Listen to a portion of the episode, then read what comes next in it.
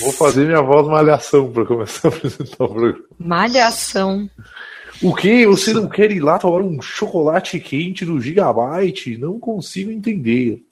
Você pode simplesmente começar com boa noite, um bom dia, boa tarde, boa noite. Um bom momento, ouvinte. Não, não, vamos, não vamos né, ficar imitando decretos toda vez. Tá bom, então vamos lá. Eu gosto de ver que eu vou indicar uns livros que faz tempo que eu li. Daqui a pouco eu não Nossa. me lembro. Não, eu peguei aqui o. Eu, eu tô com três livros que eu vou indicar aqui, porque o terceiro eu esqueci na casa dos meus pais. Aí eu tô com o Eu Robô aqui, ele ainda tá com aquela ficha da biblioteca. Ele tá com a data de 2007, tipo, foi quando eu li o livro. 2000 quanto? 7, 11 anos ah, atrás. Tá. É, mas eu li o Frankenstein a primeira vez em 2004. Eita. Deixa eu fechar aqui. Ok. E aí, Vini? Boa noite, ouvintes do nosso querido podcast, o Vira Página. Estamos começando o programa de hoje e hoje nós vamos tratar sobre livros de ficção científica. O que são, aonde vivem, do que se alimentam. Por que ah, nesse mês? É.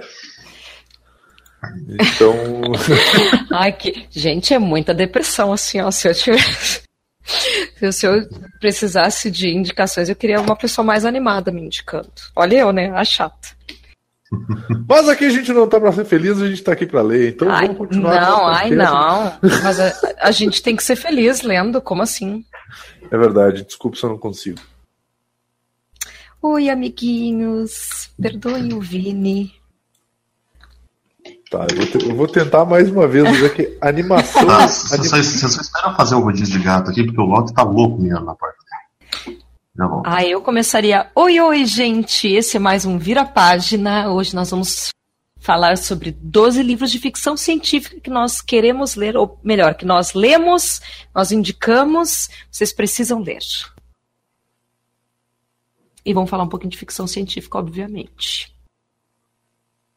Eu não consigo ser tão natural assim. Vai, parecer, assim? Que eu, vai parecer que eu tô lendo. Parece que eu tô lendo? Não, mas vai parecer que eu tô lendo. Hum. É que, eu não, é que eu não consigo ser, tipo, o amigão da vizinhança sabe? Ai, meu Deus, que pessoa que não tem amigos. É complicado. É, a, a, a, parte chata é que depois que isso deixa de parecer brincadeira, isso só fica triste. Edson, faz ele tomar antidepressivos, pelo amor de Deus. Ah, eu, eu já tomo. Já toma? Ai, tá. Já. Eu preciso dizer uma coisa, então. Hum. Sério que tu fuma maconha? Isso vai te deixar mais depressivo. Não, eu não fumo maconha. Ah. Tava brincando. Eu achei que tu tinha entendido que eu tava brincando. É, eu imaginei, Sim, eu mas, né? Isso, eu sei que isso deixa mais depressivo e isso baixa mais ainda a minha pressão, então. Pois é, é, não, não tem, não... isso. Para de não... se drogar, Vini. Para. Mas eu não me drogo. Pô. Ah, não sei. Tu tá brincando? Porra. Não acredito. Maconheiro. Maconheiro. Eu só, fumo, eu só fumo crack, eu não fumo maconha. Ai, para! Que horror! Sabe por quê? Porque o crack faz bem à saúde. Tu não vê craqueiro morrendo de pneumonia por aí. É Sabe? verdade. Então, é verdade. Então, crack faz bem pra saúde. É tudo invenção uhum. da mídia, isso aí. É verdade. Ai, eu tô com. Ai, peraí. Meu tá, Deus. Eu vou tentar. Eu vou tentar apresentar mais uma vez o animadinho mas talvez fique muito falso e o Godot não vai se ficar falso ou não, porque. Você quer que eu tente? É, por não, favor. mas olha só, o que, que eu penso. Então tá, né? aí na próxima, aprende, né? Aprende, nunca fiz nada direito. Não, é que eu penso na importância de da gente não ser chato, assim, né? Não tô dizendo que tu é chato, tá, Desculpa! é chato pra caralho. Ai, Tem que começar como? Tem que começar assim, ó. Aí fica um silêncio, daí eu mando um. Olá, amiguinhos! Vamos começar hoje ah, mais pode ser. página! Yay! Gostei. Vamos falar sobre Gostei. livros de ficção científica. Lembre-se de ler livros somente com autorização do papai e da mamãe, viu? Nunca faço isso. Tu podia editar isso, né, Edson? Eu gostei. Eu gostei. Opa, bora. Já tá gravando, Oi, né? ami... Oi, amiguinhos! Por que Eu- amiguinhos? Eu virei o palhaço gozo, pr- praticamente. Oi, amiguinho! É, Porra. Eu acho que podia começar assim sempre. Nossa, que horror. Cacete, a- a Isso é mais um de vira entrada. página. Ouvindo Oi, né, da- do podcast. É que Ai, meu na- Deus, chutei meu gato. eu só consigo apresentar o. Eu só consigo apresentar o Tortura porque é, porque é bad, cara. Só, porque senão nem eu, nem o Tortura vai apresentar, cara. Beleza. Você quer que eu vá então, Vini? Por favor. Acaba com esse sofrimento. Tá, vocês, quer... Ai, vocês querem que eu faça? Pode ir. Se quiser, vai que é tua. Ah, mas eu conduzindo assim sem preparo. É se fosse um de fantasia medieval, aí a coisa ia ser diferente, porque daí eu manjo muito mais do tema. Agora aqui eu tô meio que travado, Hum. desculpe. Tá, legal. Hum... Ai, não sei se eu vou conseguir conduzir assim. Ai, Edson, acho que vai ser contigo. Não, tudo bem. Tudo bem. Então, mas daí o próximo eu faço. Tudo bem. É que daí eu teria que ter. É que sabe por quê? Porque daí eu teria que ter organizado a pauta, né? Assim, Ah, na não, minha mente. Tranquilo. Tá. Tranquilo. Ai, Vini, Como piloto, a gente o diz a partir desse. Não tem problema. quem é o Rosinha na- nessa pauta aqui? Que Rosinha. Ah. Ah, é agora que eu vi. Edson. Joaquim de Faria Júnior. Olha só. Pra mim, você que tá rosa. É pra mim também. Não, E você fique quieto, ó. Eu. Bom, enfim. O azulzinho é o Vini. Ou O o rosazinho verdinho. primeiro também é o Vini. Oi, amiguinhos. Vamos lá? Bom, Vira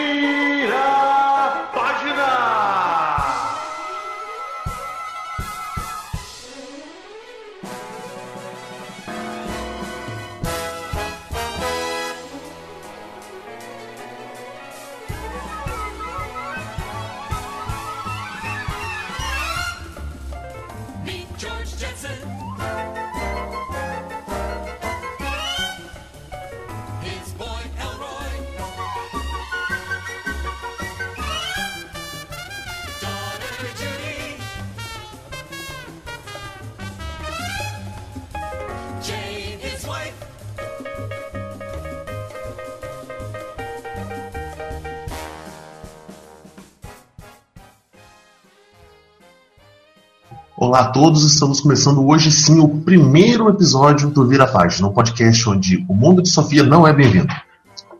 ai, não é mesmo? Por favor. Vai se ferrar, Sofia, sua escrota. E hoje, três participantes regulares. Karina, Oi! Ai, que ridículo. Vini, Desculpa a sociedade. Eu sou a pessoa feliz aqui e o Vini é a pessoa, né?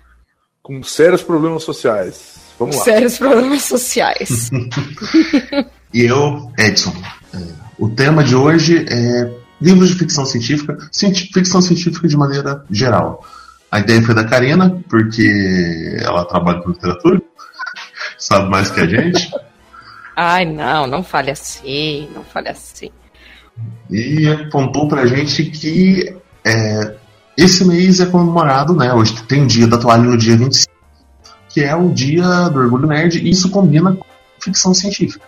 Ah, Esse dia do orgulho Com nerd me dá um, dá um ranço, cara. Bah, é dia da toalha, cara. Não, não diz dia do orgulho nerd, não. Na verdade, seria o mês, né? Porque agora é 4 de maio. 4 de maio, no caso, dia de Star Wars, né? Sim, sim, da Me May the informa. Fourth be with you. Uhum. É, e dia 25 seria o dia da toalha.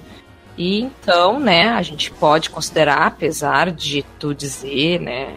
Daqui a pouco Dia vai da ouvir. toalha dia foi muito maltratado aqui no Brasil por dois vogons que tem um, um- um site. Não, vou tirar essa piada. Acho que vai ficar pesado. Não, não vai Horrível. ficar pesado, não, porque eles fizeram bariátrica, relaxa. Ai, meu Deus, que Caraca, péssimo. eu não gosto na cerveja ali. Que péssimo. Mas é isso, sem mais delongas, vamos pra.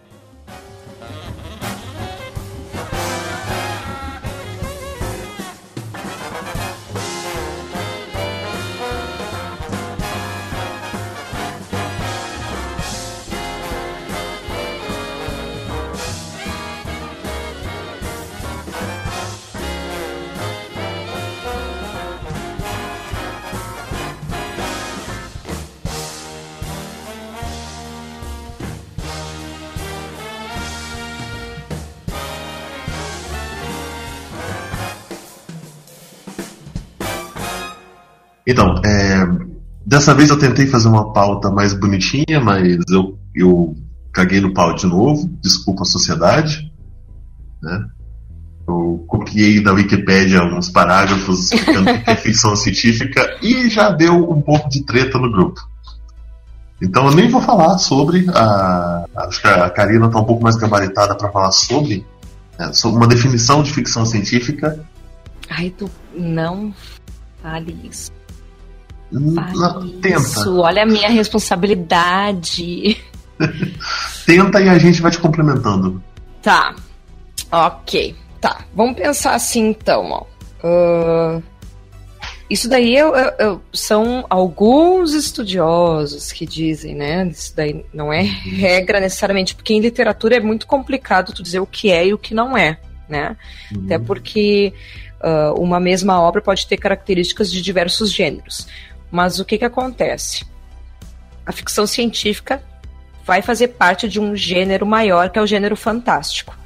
E o gênero fantástico, ele é dividido em três ah, subgêneros, digamos assim, que é o horror ou terror, a ficção científica e a própria fantasia. Né? E, e quem definiu, digamos, ah, essa divisão foi um cara que, que se chama Tristan Todorov. Olha, eu puxando lá dos meus conhecimentos da graduação de letras, olha que coisa linda.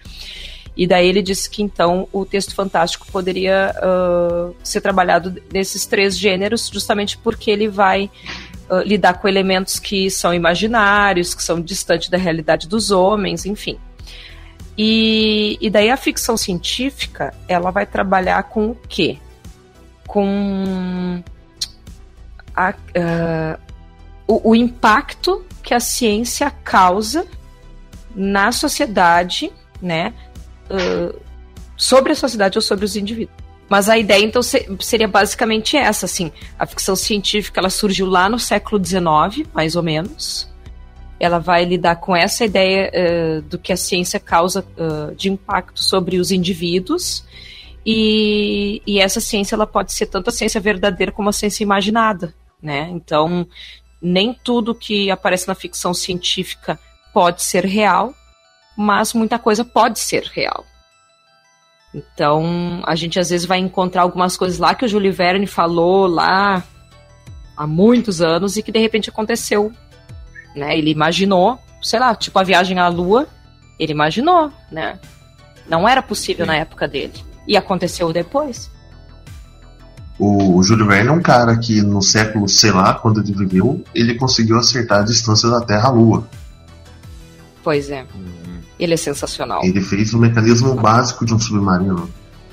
Eu sabe? amo ele. Sem existir submarino. Fez o mecani- eh, descreveu o mecanismo básico de um balão. O balão foi criado, sei lá, 40 anos, 30 anos depois. Então esse cara é especial. Sensacional. Especial não de um jeito guerreirinho, especial especial de verdade. Especial de um jeito top. Estrelinha dourada na testa. Sim, ele, eh, eu tô, eu tô aqui agora pesquisando, ó. Ele morreu em 1905. Ah, o Homem foi à Lua, o quê? Década de 70, 60. quase, né? É. É. Acho que 70, é, 70 60. Acho que foi quase, é, foi quase isso. Então o cara é sensacional, enfim. Mas eh, essa é a ideia bem básica, né? Bem básica. Uhum. Porque a, a- eu acho que 69. cada. 69, Homem foi né? Lua Sim, em 69. oficialmente, 20, né? 20 de julho de 1969. Claro que tudo isso foi uma armação do Stanley Kubrick, né? Com com, esse- com esses caras que diziam ser astronautas, né? O Neil Armstrong, o, Ed- o- o- Buzz Aldrin e um outro cara que ninguém nunca lembra. E tudo. Que não pisou na lua, né? Então. Exatamente. Tudo conspiração, governo americano, o vento balançando a, a bandeirinha na lua. né? Tudo, tudo Eu, eu queria citar três coisas da, daquela definição da Wikipedia. Desculpa Hum. aí quem está escutando a gente, sim, eu chupinhei da Wikipedia. É, a, primeira, a primeira coisa que está escrita lá é que a ficção científica não é fácil de definir. E não é mesmo. Não é fácil de definir, Godot. Isso aí. A segunda, mano, a segunda é o, o que um cara, escritor, escreveu aqui. Eu não conheço o cara, nem vou citar ele. Que falou que ficção é como pornografia. Você não sabe o que é com certeza até você ver uma. Mas tem uma, um- uma partezinha ali, né? Vou ler ela integral. Que é, é consenso entre escritores e leitores que a ficção científica deve conter uma extrapolação cuidadosa e bem informada dos fatos. Eu já discordo disso princípios ou tendências científicas, mesmo que a ciência apresentada nos enredos seja irreal, ainda não exista ou seja improvável. A ciência não precisa ser da área de exatas ou biológicas, podendo conter análises de estruturas antropológicas, sociológicas e filosóficas para se basear. Eu não, eu sou meio contra essa parte do, do cuidadoso. Acho que nem sempre precisa ser cuidadoso. Eu também. Não, eu, eu também. Tanto que, na verdade, a maioria dos. Não, o próprio Júlio Verne, né? Voltando pra ele. ah, como eu falei, ah, ele. Ele escreveu sobre coisas que pff, talvez não nunca sejam possíveis de acontecer, não sei. Sim. Viagem ao céu da Terra. É, É, mas, mas, o- mas o que eu acho incrível é, é- é justamente o, o se utilizar de ciência, né, de, de fatos científicos, que é nós, nós três aqui, eu acho que a gente sabe como é que faz uma, uma redação científica, não Uhum. sim. pesquisa científica de fatos. Maldita assim, BNT. É, odeio, Odeio, queime no inferno. No inferno. Ah. Todas, todas as versões de ABNT. O cara ele cria toda uma base científica cheia de, de, de fatos verídicos, né? Fatos comprovados cientificamente, para em cima disso construir um enredo de uma história onde ele vai, em termos leigos, né? Onde ele vai viajar pra caralho na maionese, né? Então, tipo, o Viagem ao Centro da Terra é propria- propriamente dito isso. Né? Uhum. E, e ao mesmo tempo em que ele vai fazendo isso, e é o que eu gosto de ver em, em livros, e não só. Tudo bem que aqui a gente fala de livros, né? Mas não só em livros de ficção científica, mas em ficção científica no geral, é que tu consegue sempre tirar alguma informação dela que ela é verídica, aplicável e aplicada no mundo real. Né? Então, Júlio Verne me fez aprender a origem da palavra edredom, por exemplo. Né? Tipo assim, faz parte do dia a dia geral, caga pra isso, ninguém faz menor não dá menor importância pra esse tipo de coisa, mas graças a ele eu sei de onde que vem a palavra edredom, né? a origem disso. Então é- é- é- são esses pequenos detalhes, assim, que mais uma vez eu volto, a, como eu falei antes, que eu disse ah, que agora eu tô me contradizendo, eu xinguei o Stephen King porque ele entra nos pormenores, daí o Júlio Verne faz a mesma coisa e eu gosto, então Faz. pra vocês verem como eu sou um hipócrita. Ah, é é justamente isso que é legal na ficção científica. Tu que tu vai pesquisar a respeito de um assunto do qual tu tá lendo, e daí tu vai entrar, ah, isso aqui é real, ah, isso aqui não é, sabe? Esse tipo Mas de coisa. não necessariamente, né? Desculpa assim. hum, Entrei de supetão, né? Mas, mas eu penso assim, que não necessariamente tu vai pesquisar, sabe? Sabe? Ahn, ai, olha, não tô Não, conseguindo não, mas- articular. mas não- Não, não tô conseguindo não articular as palavras. Mas. Não que tu ah, vá pesquisar, mas, tem, mas eu digo assim, por exemplo, eu tenho o costume de, bah, tô lendo uma coisa, eu fico muito aficionado por aquilo, eu vou atrás daquilo, eu vou pesquisar. Sim, e o engraçado é que muitas vezes tem coisas que tu acha que são da ficção e na verdade não são, né? São da. da é científico, é real. Não, só, só que o que eu quero dizer assim, ó, é que se o cara às vezes escreve tão bem, o cara, o autor ou a autora, né? Sim. Eles escrevem tão bem que às vezes eles te convencem daquela verdade ali, né? Porque, porque é Uhum. verossímil para o enredo, para a narrativa ali, e, e não importa, né? E, Sim. então isso que é o genial do, de- deste gênero, assim. Eu sou muito fã realmente de ficção científica, não só por parte científica, Uhum. por- pela questão da ciência em si, mas por causa uh, das questões uh, que elas vão uh, desenvolver ali na história, né? Até Sim, sim. o que o Edson falou agora da, da ai, questões filosóficas e tal, porque existe essa situação, né, do gênero. Tem gente que tem bastante preconceito relacionado ao gênero. Sim, Porque acho que é uma só coisa- coisa escapista. escapista ou de ah, é só robô, é laser, é, sabe? Coisas do tipo assim, ah, é essa gente Nossa, louca é. aí que, fa que fala de viagem pro, pro centro da Terra, que fala, né, sei lá, que fala de monstro, que fala de ET, só que aí que tá. Ah, às vezes as pessoas esquecem que não é o ET o mais importante ali, e sim a reação que o ser humano tem quando acontece uma, uma, uma situação assim, né? Sim. Eu acho legal isso, assim. A gente tá já na, na oitava, sétima temporada de Walking Dead, as pessoas ainda acham que é sobre os zumbis a série. Ou os quadrinhos. Pois é, essa é a questão. Essa é a questão. Aí, aí que tá, que é, que é o que eu acho. Desculpa, mas é o que eu acho que é a principal diferença entre o, quem lê o quadrinho e quem assiste a série. Quem assiste a série vê a série pelo gore e pelo zumbi, a série de televisão. Quem lê o quadrinho, lê o quadrinho pela experiência de estar com aquele conjunto de pessoas. É tu, tu acompanhar as edições e tu ficar assim, tá, eu, esses caras são parte da minha família, porque quando tu lê, tu, tu acaba passando mais tempo junto com aquilo, né? Tu acaba te envolvendo mais. Por isso que eu acho que é uma das principais diferenças, assim. Eu concordo, mas eu discordo um pouco de ti. Nesse sentido. É, sobre o negócio da extrapolação da, da ciência, nesse- nos autores mais antigos a gente tem que ver que é algo muito preso à ciência da época. Ah, sim. O Frankenstein, gente, você não ressuscita ninguém com raio no peito do, do cadáver. É, o, no caso, o H.G. Wells, A Ilha do Dr. Monroe é uma obra de ficção científica e ela tem essa parte filosófica, fala muito de bioética, se você pensar na, É. É. na- é bem interessante. dela. também, né? Mas assim, o, o Wells ele escreveu com o que tem, o que, que tinha na época. Os, os animais ali transformados em criaturas humanas eram com cirurgias, eram vivisecção, era na base de cirurgia plástica e enxerto, sabe? Aham. É, é algo que hoje você sabe que não, não vai acontecer. Tanto que quando teve adaptação recente filme do Val Kilmer, é com manipulação genética. Porque você tem que, que fazer, se você vai readaptar, você tem que fazer uma. algo, trazer algo para mais para próximo do que é a nossa fantasia. né? hoje, hoje você não pode falar que vai fazer algo de ficção, vai transformar um, um híbrido humano e animal. Você tem, que, você tem que meter genética no meio. Porque hoje a nossa fantasia, ela gira em torno da genética.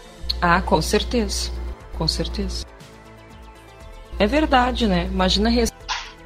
É por isso que tem muita releitura também, né? Uhum. Talvez. eu- sei lá, eu acho que a gente meio que tá vivendo a época das releituras, assim. Só que daí não necessariamente pro livro, né?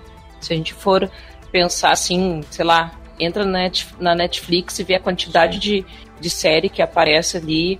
Ah, baseada em grandes clássicos, às vezes até da própria ficção científica, e eu não sei até que ponto. Danger Robinson. É, não sei até que ponto não querem é, retomar essas ideias justamente porque a ciência mudou, É, né? Sei lá. Sim. É, mas é- o que eu vejo é que o público, o público dos livros e o público da TV são bem diferentes, né? Então, provavelmente, o cara que vai ler o livro ele já tem uma noção de que aquilo foi escrito numa outra época, de que é diferente e tal. E aí, para não ficar tão datado assim, eu acho que são feitas essas adaptações, né? Eu tô aqui falando do óbvio, mas. Sim. Os consumidores de livro, eles não se importam se a obra é engessada. Agora, na série é difícil. Você Sim. fala pra um cara hoje que assiste, sei lá, tá assistindo a Alternate Carbon, ele assistir o Perdidos no Espaço da década de 60, em preto e branco.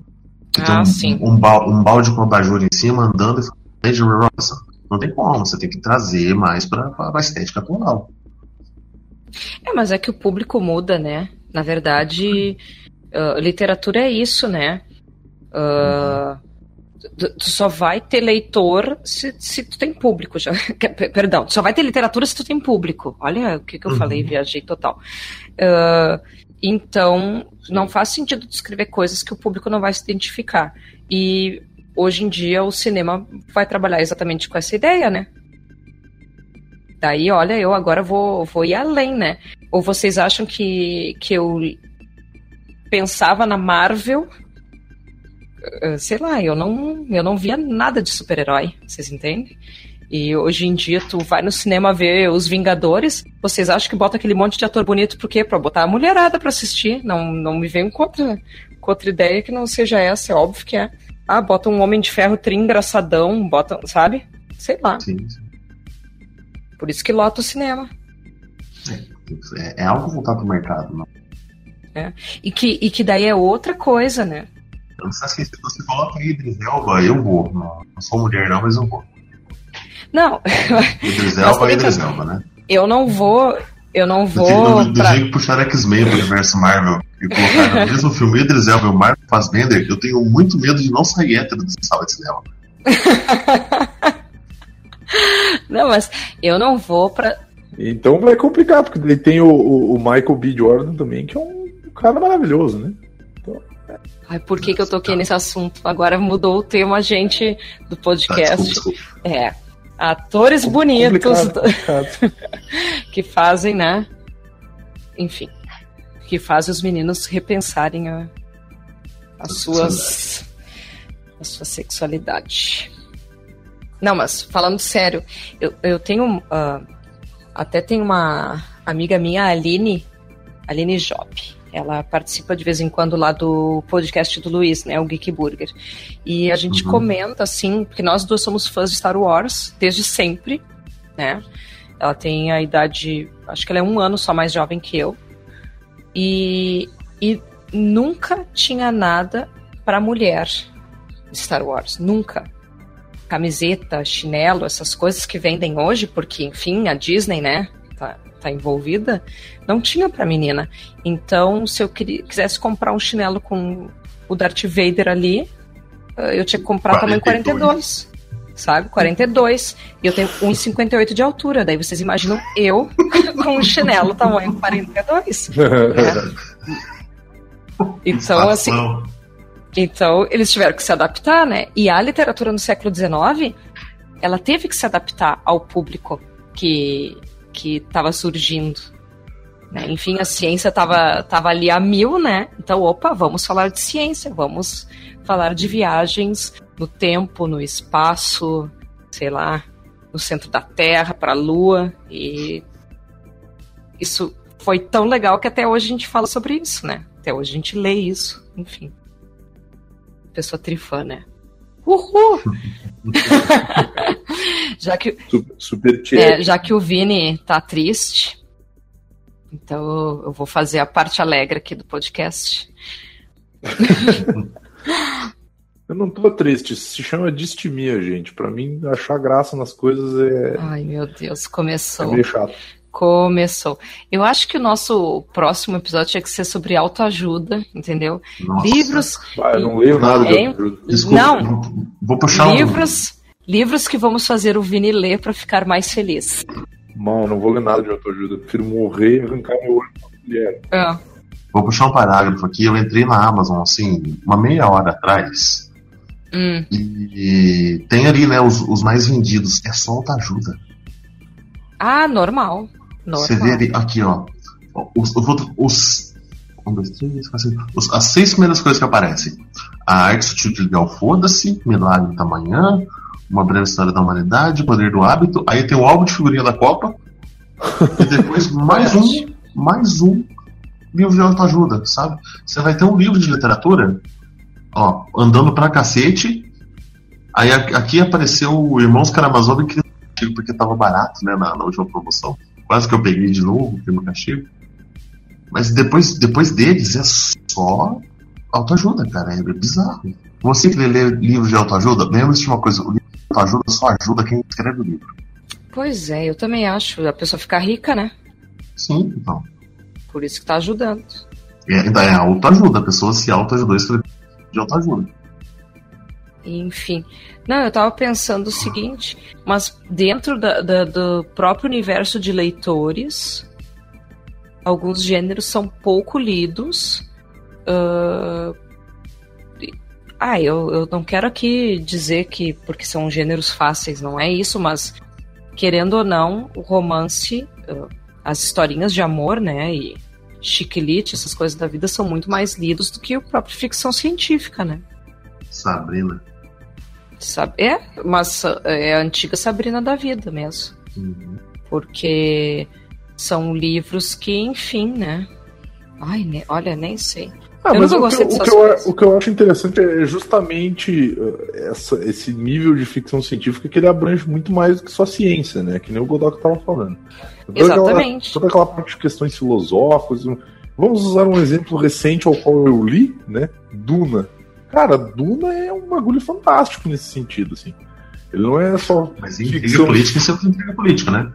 Oi? Intriga política em cima de intriga política. Eu tava vendo um pouquinho hoje. Eu acho que eu tô na página 200 alguma coisa. Não, intriga política vai ter sempre, cara. Intriga política não é ficção científica. Intriga política é realidade. Agora Sim, o que mas massa falando, é... o Duna, ele é pesado em cima disso. Sim, sim. Mas tem toda a questão de, de Bene Gesserit, tem toda a questão de, de, de- do, do planeta Duna em si, toda aquela questão filosófica, assim, do, do. Como é que, é que eu vou te dizer? Tem uma hora do livro em que ah, as pessoas, por exemplo, vou dar um exemplo, tá? Não é um spoiler, mas é um exemplo. Ele Hum. tá ali no meio dos Fremen, que é um povo do deserto, é um povo que não que recicla água, e aí o cara chora. E daí olham pra ele de uma maneira tão assim, ó, vai, esse cara ele é tão generoso que ele tá doando as lágrimas dele pros mortos, entende? Então tem toda essa questão filosófica de que, tipo, pô, o cara chorar por um Fremen é um bagulho que denota uma, uma humildade, uma, uma, uma presença em relação a uma presença de pesar tão grande que ele dá as lágrimas dele, que é a água, que é o bem mais valioso que eles têm, para os mortos. Então, é, essa questão de conceitos também, conceitos filosóficos, de, de compreensão de realidade, que eu acho Ah, muito interessante, sabe? Eu acho muito bacana isso aí. Tem uma abordagem de conceitos diferentes, de, de culturas diferentes. Deixar um abraço aqui pro, pro Amaro aí, que vai. O Amaro, que é com- o Fremen brasileiro, que vai aparecer um dia aí no programa nosso. Ah, não, eu tô. Enquanto você tá falando, eu tô vendo algumas citações de um livro que. eu- Agora eu me lembrei porque que eu queria indicar, e... mas não vou mais, mas enfim.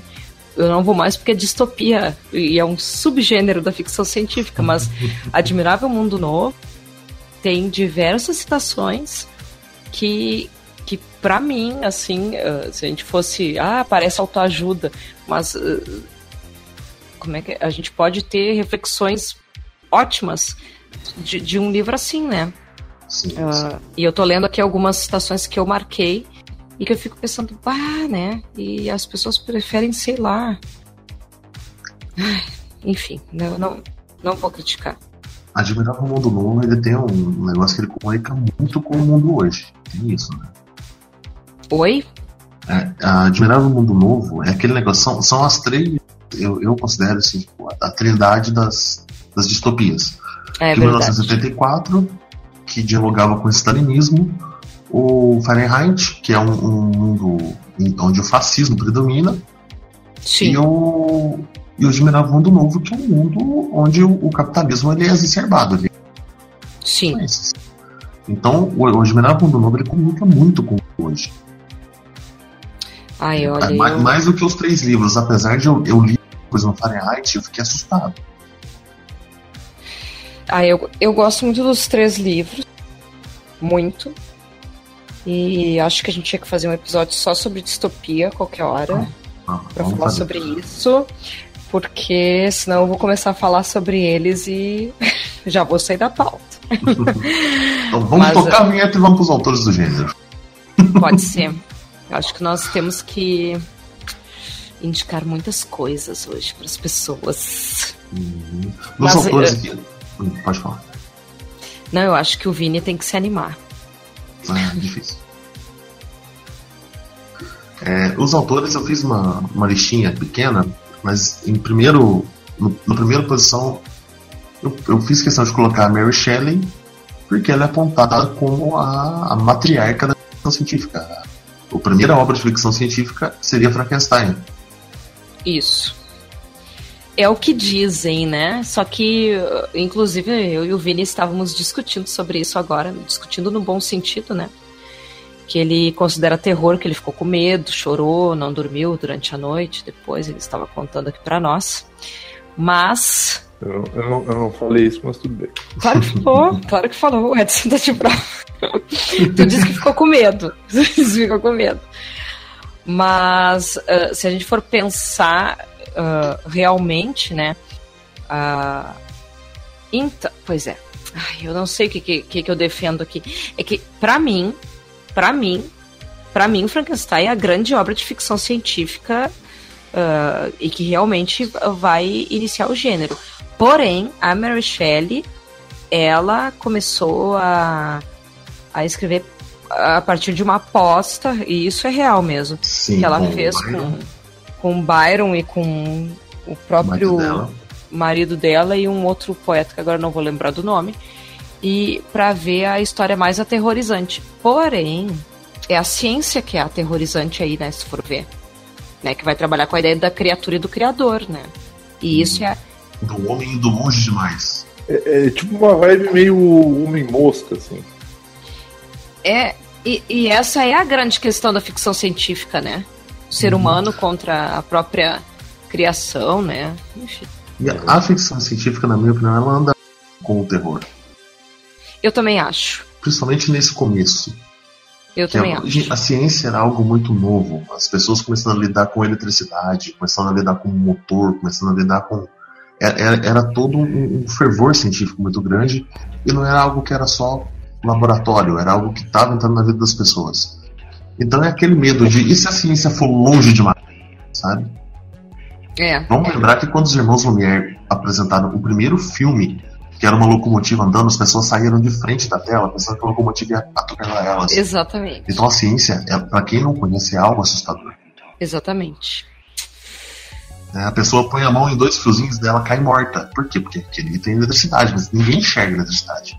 Não é fogo. Então a, a, a ciência, no começo, ela é assustadora. Por isso que essa mulher é sensacional, né? Ela tem essa ideia aí, ó. E outra pessoa sensacional, né? Que nós já estávamos falando, o Júlio Verne, né? Roubei tua pauta, Edson.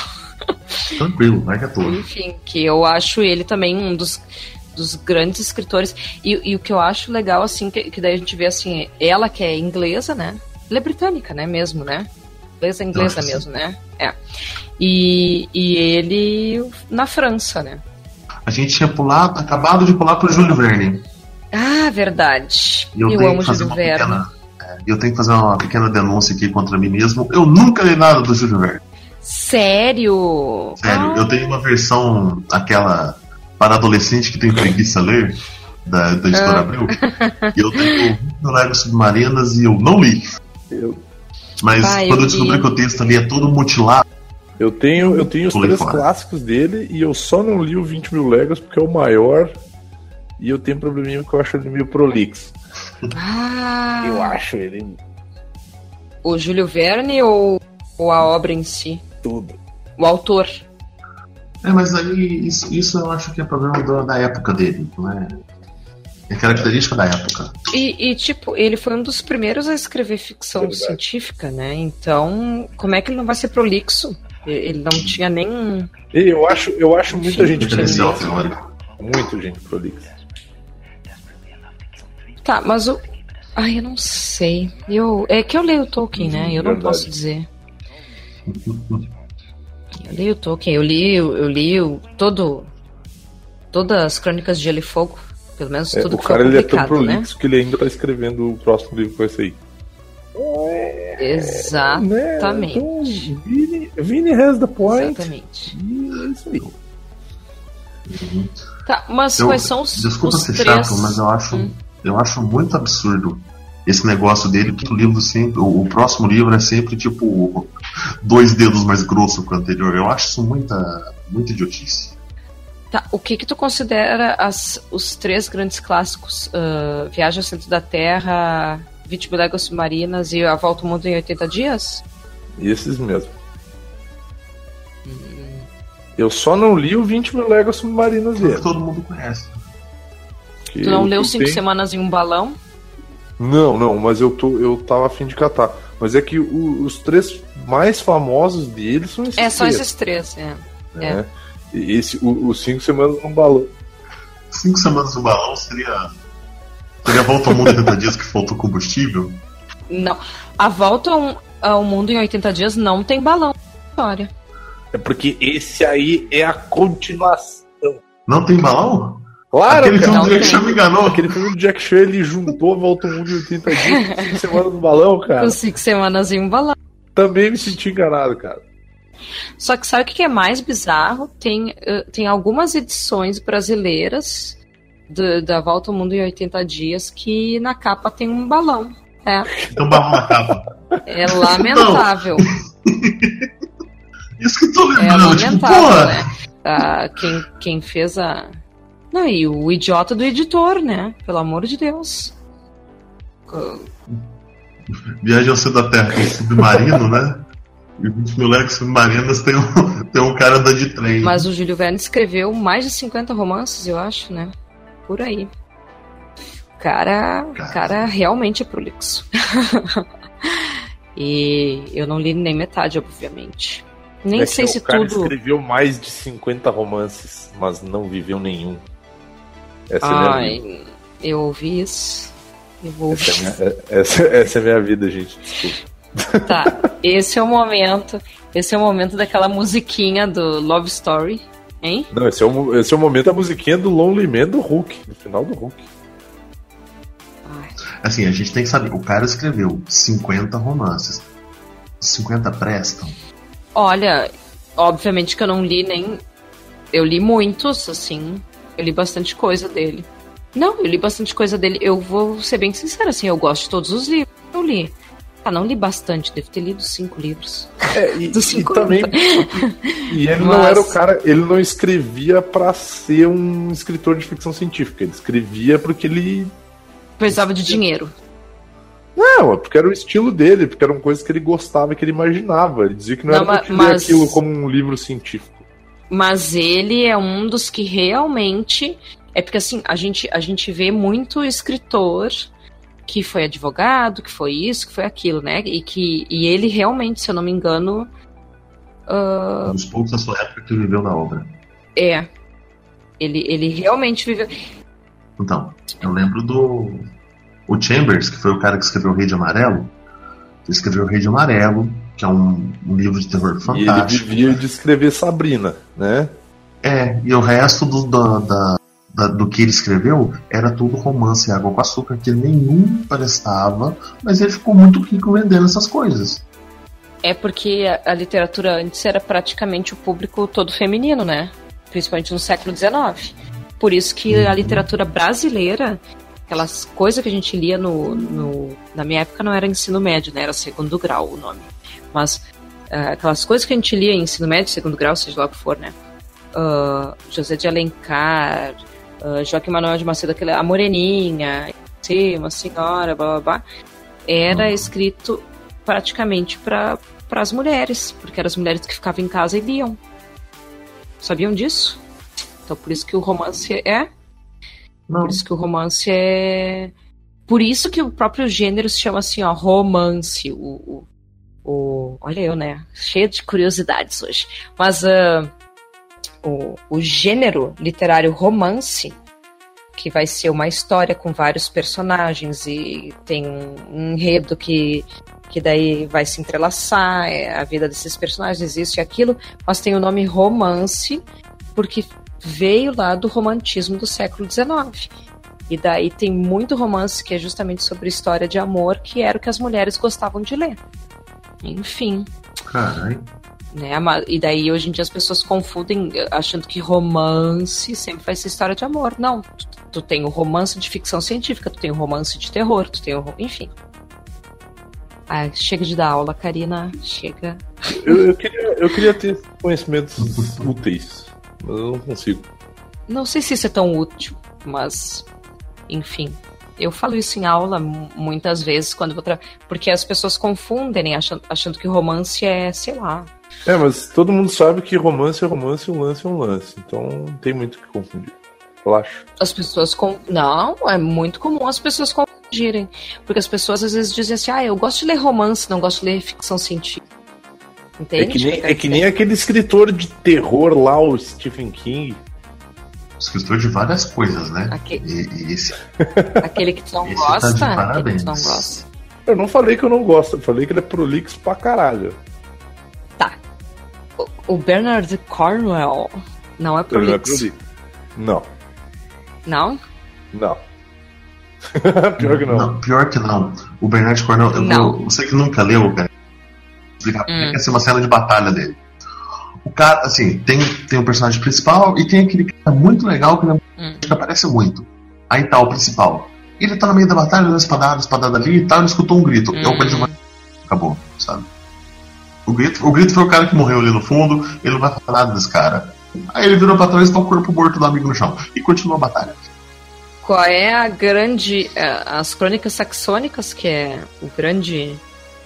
A grande série dele, assim. Não, a trilogia de- do Arthur. São três livros de 500 páginas. Aí ele deu uma. Eu duvido né? que em 500 páginas só tenha coisa realmente importante para toda a. Não, que não. nem me Pelo menos coisa. Não tem.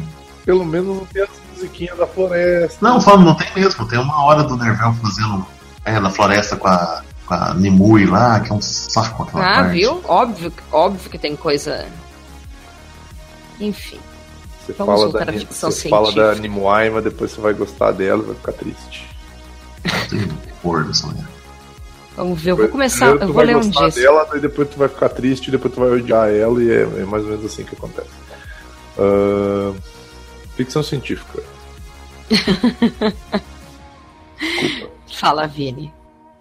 Qual é a tua experiência com a ficção científica, Vini? Então, eu, como, eu, como eu sou um leitor mais assíduo recente, eu não tenho, não, não tenho muito assim de, de ficção científica que eu li. Né? Coisas que eu li que eu gostei bastante, que é o que eu, que eu acabei colocando na pauta, porque eu realmente não lembrava de, de coisas assim que eu, que eu, que, eu, que eu tinha lido de ficção científica por ficção científica. Por exemplo, Frankenstein eu li, mas eu não identificava como, como ficção científica. Né? Eu via como algo mais de terror. Mas, por exemplo, assim, ah, A Viagem ao Centro da Terra, do, do Júlio Verne, que eu gostei, mas eu gostei mais no final, que até chegar no final demorou. Pô, mas tem o livro é tri curtinho. O livro é tri é, curtinho. sim, eu só tô sendo. Não, só tô sendo. Só tô sendo chato. Mas, por exemplo, um livro que eu li por causa do Godoka é o Eu Sou a Lenda, e é um livro fantástico. Ah, é bom, né? Porque. Também gosto. Sim, Vini, O que, sobre o que é a viagem ao centro Oi? da Terra? Oi? Sobre o que é a viagem ao centro da Terra. Eu, eu que nunca li Júlio Ah, Verne. tu nunca leu Júlio Verne, é verdade. Que- dá, dá, dá um resuminho. Ah, tá. Tem, um, tem uns malucos lá na Alemanha que eles simplesmente começam a ir atrás de uns hieroglifo, runa, sei lá que caceta é aquela. E aí o, eles vão acabar. Eles vão acabar na Islândia. E eles, Hum. começam a, e aí eles começam a descer. E aí vai. E aí são. Descer, descer. É. Tem, tem um, um Tipo- buraco, uma perna.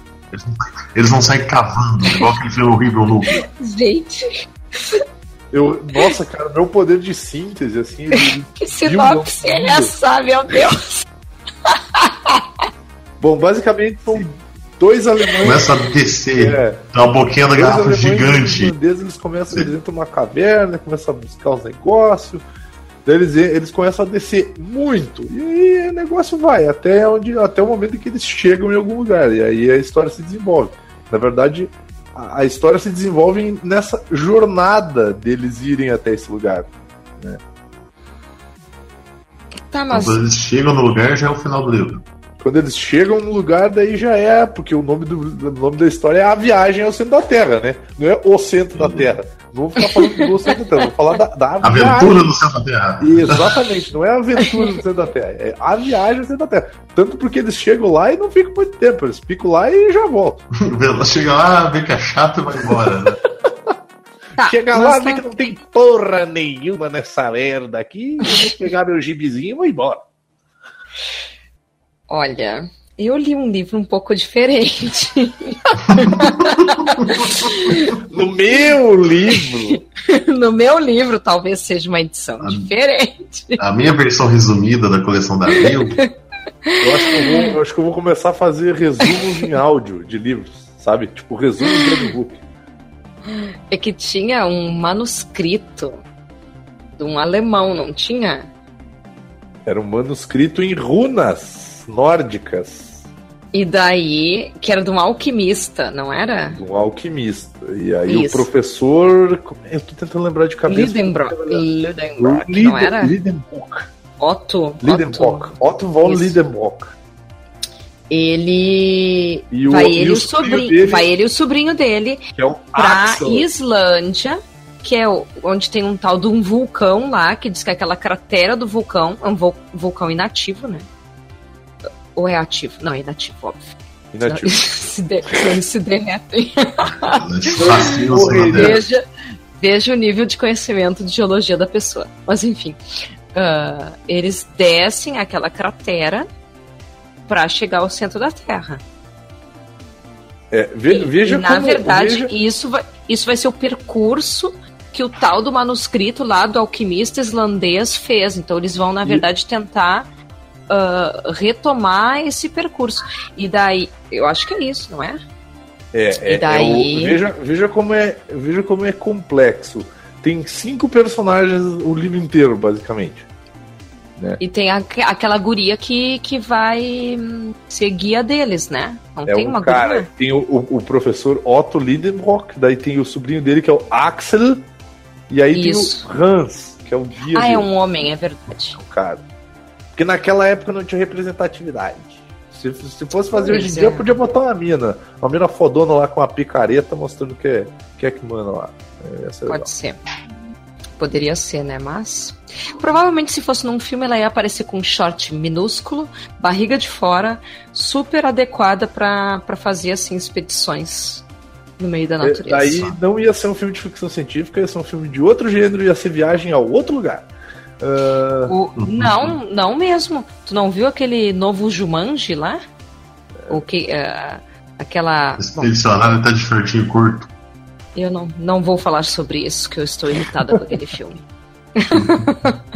Mas, ô, ô, Karina, é, aproveita que o Vini citou o Júlio Verne aí. Você tem um na pauta também? Ah, não, é que na verdade eu aconselho sempre o Júlio Verne, exatamente por, por ele ser o, o- o- o um dos grandes né, ah, precursores do, do gênero e, e acho assim que vi- 20 mil léguas submarinas eu, ah, eu foi um, um livro que eu li no ano passado e que eu gostei muito porque eu não tinha ainda Dizem que esse é o grande livro do Júlio Verne. Né? o 20 Ah. mil léguas, isso? É, é. Pelo menos Porra, ah, só o que eu não li ainda. algumas pessoas dizem por causa do Capitão Nemo, que é o grande personagem, assim, como se ele fosse a própria.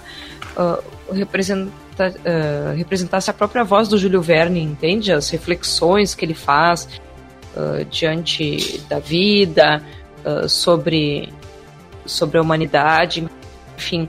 E, e por que que eu cito aqui o 20 mil léguas submarinas? Exatamente por causa dessas reflexões. Eu acho que uh, eu gosto muito de Viagem ao Centro da Terra, gosto da Volta ao Mundo em 80 dias, uh, gosto de Cinco Semanas em um Balão, mas eu acho que as reflexões que o 20 mil léguas submarinas traz para o leitor uh, são mais profundas, são mais interessantes.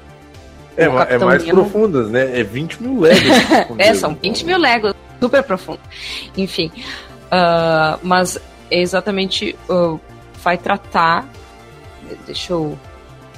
Se fosse o Vini, eu ia dizer o quê? É um cara que vai para baixo d'água e fica viajando. Não, é, Eles, é, é, é, eles é vão uns, pra lá. é uns vou malucos contra uns povos gigantes e daí eles ficam dentro de um, de um submarino tentando matar o povo. Aham, tá. Mas o livro que eu li não é bem assim. Ah, fique bem claro. Ah, na verdade, eu 20 mil léguas submarinas vai. É um. É um outro personagem que narra. Que, ai, como é que é o nome? É um professor francês lá, um. É, é isso. É um professor francês que ele é tipo resgatado de um naufrágio ah, pelo submarino Nautilus.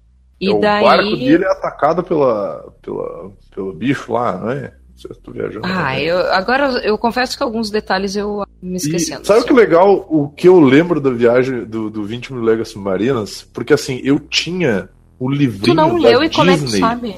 Calma, mulher. Eu tinha o livrinho Ah, da Disney que vinha tá. com aquela fita. Hum, muito Daí bem. tinha o livro e o audiobook junto pra te ouvir enquanto tu tá lendo o livro. Lendo. Sim. Vamos todos lembrar que nessa época o audiobook eram EPs de vinil. Exatamente. Ah, verdade. Verdade. Enfim. Ah, mas o que, que eu acho legal? Que o, que o Capitão Nemo, ele, ele opta por viajar pelos mares e, e não entrar mais em contato com a humanidade. É praticamente isso, assim, né? E ele tem lá as questões dele, enfim, as motivações. E, e o, o professor, esse, ele fica muito intrigado com, com essa atitude, assim, com esse dia a dia do, do Capitão Nemo. E não vou mentir, gente, em alguns momentos eu acho que ele está certo, o Capitão Nemo, de fugir, porque não é fácil. Vini, talvez tu te identifique com o Capitão Nemo, hein? É o que eu ia dizer, quem nunca, né? Quem nunca? Mas e- e, daí, a partir de- dessas. eh, de- dessa fuga, digamos assim, né, ao, ao mundo terrestre, né? Porque ele fica no. Enfim, né, ele fica em- embaixo d'água, né, o tempo inteiro. Ah, daí vem essas reflexões. E por isso que eu acho interessante, porque ah, a ficção científica não é apenas, como a gente estava falando naquele início, a, a questão da ciência mesmo, ah, mas sim é o ser humano diante de todas essas mudanças que a ciência está ocasionando, né? Talvez ah, muita gente fique meio louquinho por causa disso, né? Eu acho, eu acho genial isso aí, porque essa turma do século XIX eu só fui ler depois. É, eu tô, eu tô por estar começando a, a ler mais agora, essa turminha do século XIX aí é uma das coisas que eu mais tô lendo, né? Então, às vezes fica meio maçante. Eu já fui ali pro comecinho do século XX, sabe? Comecinho não, meio até do século XX. É, então, não, não me entendam mal se eu ficar reclamando que os caras são prolixos, mas é porque a maior parte dos livros são dessa época e é uma característica dos caras dessa época. E eu entendo isso, não tô xingando eles que eles são prolixos. Mas são eu, mas eu não acho que é uma característica só dos caras dessa época. Não, tem nas minas também que são chatas pra cacete também. Não, eu tô dizendo do- dos escritores do século XIX, de uma forma geral. Eu não acho que seja uma característica só deles. Eu acho que hoje a gente encontra muito escritor prolixo, que às vezes está tentando até retomar essa forma de escrita, talvez, ou porque, enfim, quer encher linguiça para colocar um monte de página para vender, né? Uhum. Sei lá. O livro fica mais caro. Mas então, eu acho que essa a galera prolixa do século XIX era porque no século XIX isso fazia parte da, do tipo de literatura, não só da ficção científica que estava começando. Ah, hoje a galera que tá enchendo o saco, tá enchendo o saco só pra encher o saco, na minha, na, na minha humilde opinião. Sabe o que, que eu acho? Uh, mesmo, assim, ó, vou defender, porque, enfim, daí agora vem a professora de literatura defendendo, né? Uh, no século XIX não tinha TV, né? Pensa bem, assim, ó. A imaginação toda, uh, tudo tem que ser descrito, né? Tudo tem que estar ali no livro.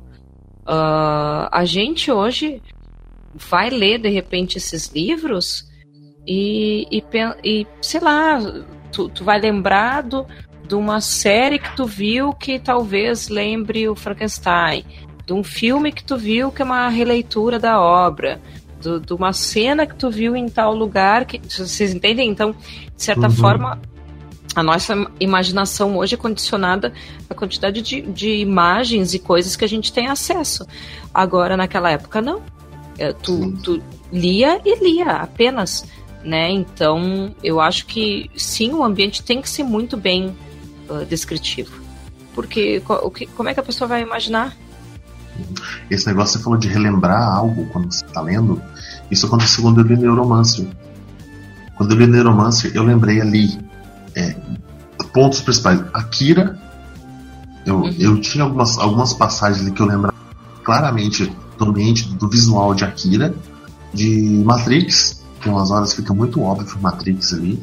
E tem um jogo que chama Deus Ex, que é, nossa, é Neuromancer cuspido descarrado em alguns pontos. Tá, eu tô ligado qual jogo Pois que é. é. Só fazendo uma leitura retroativa. Porque tudo isso veio bem depois do, do Neuromancer. Exatamente. Exatamente.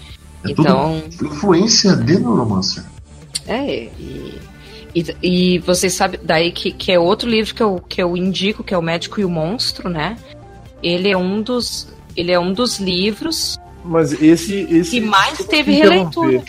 Mas Ah. esse ele pode ser um que mais teve releitura, mas ele passa muito mais naquele âmbito de discussões eh, teórico-filosóficas do que o Nautilus, por exemplo. Quer dizer, do Nautilus, pô, pô, desculpa, 20 mil léguas submarinas, ou não, ou até porque eu não li, eu não posso falar. Mas ele é muito mais psicológico, assim. Mas é que discussão, depende. É que, é que na verdade o 20 Legos vai trabalhar com essa ideia de solidão. Ai, é que vai trabalhar com um monte de coisa. Mas o médico e o monstro vai trabalhar com, com a questão do duplo, né? Ah, Sim. O lado bom, o lado ruim, né? E, e que é um pouco diferente, assim, a reflexão. Ah, e claro, esse duplo, no caso do médico e o monstro, é representado por, por, por essa, essa substância que ele injeta e tal. Essa fórmula que ele cria, que Essa é a- fórmula que ele cria, exatamente. ser só o que- inverso da panaceia. Em vez de curar as doenças e tal, ele não, ele, ele aflora o que tem de ruim na pessoa. E eu acho um baita livro, assim, eu li várias vezes. E eu me lembro, gente, a- a- a- tem releitura até em desenho animado. Tom e Jerry tem. eu me lembro do. Médico Monstro é clássico, é, É- é um Cara, tem de um clássico. ali. E Tem uma no- grande. Na Marvel tem essa. Essa maravilhosa. Tem o. Hyde, tem o vilão, tem o vilão que é uma Mr. Hyde no Agents of Shield, inclusive. Sim, sim. E é, é, na verdade, é o estranho caso Dr. Jekyll e o Sr. Hyde. e o Sr. Hyde, né? Em português seria. Ou o Médico e o Monstro, que é mais conhecido como o Médico e o Monstro, né? E é uma obra pequena do Stevenson. Olha, quem tem tempo, tu pode ler até em uma sentada, assim, ó. Tu pega o livro lá pra ler no domingo e tu lê. 60, 70 páginas? Não, eu acho que é um pouquinho mais, mas uh, quem lê, quem lê rápido, assim, consegue ler em um dia, sabe? Eu, eu lembro que eu matei ele um dia. É, ele, ele não é um livro. uh, o vocabulário não é, é difícil, assim, comparando com outros, com outros livros do século XIX, ele é um vocabulário mais acessível, ele é um Sim. livro rápido, é super interessante e, e trabalha com essa ideia né, de bem e mal. Eu acho ele bem legal. E, e, e pensando nessa ideia da fórmula, né? Eu leio o livro imersivo. É. É um livro que você, é incrível, assim. Eu, eu consegui imaginar a casa do, do Jekyll perfeitamente. É muito bom. O pátio, laboratório, a porta auxiliar, a porta principal. Nossa, é perfeito, assim. É uma descrição simples e que te, te- se você sabe em que época que foi lançado, você sabe mais ou menos como é que é, assim. as- A roupa, É o vestuário, as construções, tudo é incrível. E falando em, em ler, né? Que Hum. pode ser uma referência para a grande parte dos livros que a gente está falando, porque eles são todos da mesma época. A Liga Extraordinária, como eu já comentei, como eu já comentei antes, mas o- a, a HQ, pelo amor de Deus. Tá? Quadrinho. Leiam Não, o quadrinho esqueça. da Liga Extraordinária, que é fantástico. Ah, eu não li, nunca li. Recom... Confesso. Cara, eu recomendo muito. E eu acho que tu vai gostar. Eu acho que tu vai gostar justamente por tu já ter lido muita coisa dessa época. e Tu vai entender todas as. Os easter eggs que estão no meio do, do Sim. gibizinho. Porque assim, é, quem, quem, quem não para. Quem, quem leu, né? Porque eu, eu faço o contrário. Então eu li o, o Liga Extraordinária e agora eu tô indo atrás dos livros. Né? Então Sim. eu tô, eu tô com as Minas do Rei Salomão pra ler aqui. Ah, Então, sim.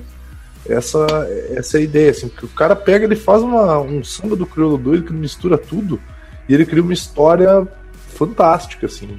se utilizando de todos esses livros da época e É que tem o, o Alan Alan Quaterman. Quaterman. é o Alan Quarterman, a Mina Harker, o o Dr. Dr. Jekyll, Jekyll, o Nemo, Mina Harker do Drácula, né? Capitão Nemo, sim. o Capitão Nemo, tem o Dorian Gray, tem o, do- o Professor Moriarty, tem uma Ah, turma. sim. Recomendadíssimo. Fantasma da Ópera. Tudo a ver. Tudo a ver, toda essa gente a- pensando, ah, mas é legal. Então, é, a ideia do Moore é fazer a grande turma do domínio público. Uhum. É, a, a Liga do Domínio Público. A Liga do Domínio Público. E montou uma história mais ou menos ali. E assim, né, vamos, dar um pulinho, porque senão a minha pauta vai ficar toda pra trás. Ah, é verdade. Colocando o meu livro mais, mais antigo, mais antigo da minha leitura, eu acho que o mais antigo da, de idade também, porque saiu em 1950, que já é algo totalmente diferente, que não tem tanto essa pesquisa, essa parte biológica, essa coisa da natureza humana, mas já é o, o ser humano ficando obsoleto, que é o Eu Robô, do, do Isaac Asimov. Eu vou ler esse mês. Nossa, é, é maravilhoso. O Eu Robô, bom, um resumo rápido, é um jornalista que ele vai na principal empresa, a a empresa responsável desde o, dos primeiros passos dos robôs, os robôzinhos mais simples, até o que existe hoje, narrando assim, em nove contos, ele é o ponto de ligação entre a mostrando a evolução dos robôs. Desde o robô que ele começa a exibir uma característica humana aparentemente por um defeito de fabricação, até aquele o robô hiper avançado. As três leis da robótica foram criadas nesse no, no Robô. As, as três leis da robótica foram criadas pelas e usadas futuramente quando os robôs começaram a virar uma realidade. E é aquele negócio, os robôs ainda existe um preconceito, os robôs não poderiam ser usados na Terra, eles eram usados em mineração na Lua, e depois foi progredindo.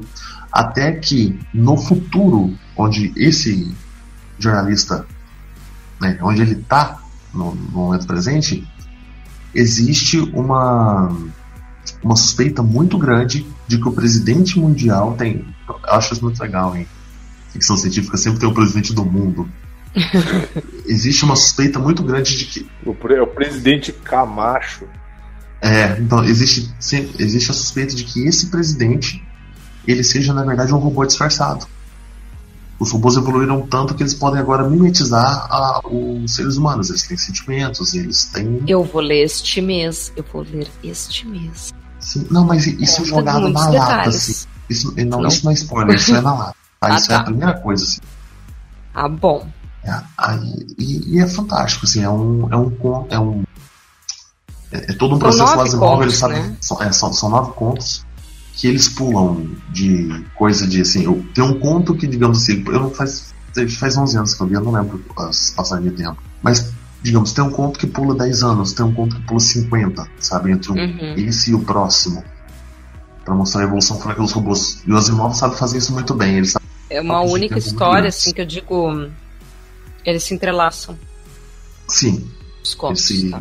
é, esse é, um- é uma história de, de evolução. Porque agora eu vou fazer o meu jabá aqui. O Clube do Livro Online vai ler Eu Robô e Viagem ao Centro da Terra este mês. Nós vamos fazer uma pequena, um pequeno desafio nerd, sei lá. Vão ser duas equipes, a equipe dos robôs e a equipe dos cientistas. Eu vou ler Eu Robô. Como é que eu faço pra entrar na equipe do robô? Ah, tu tem que ler Eu Robô este mês. Se inscrever lá no meu grupo Clube do Livro Online, que é do meu Manda o blog. link depois. Faço questão. Mandarei, mandarei.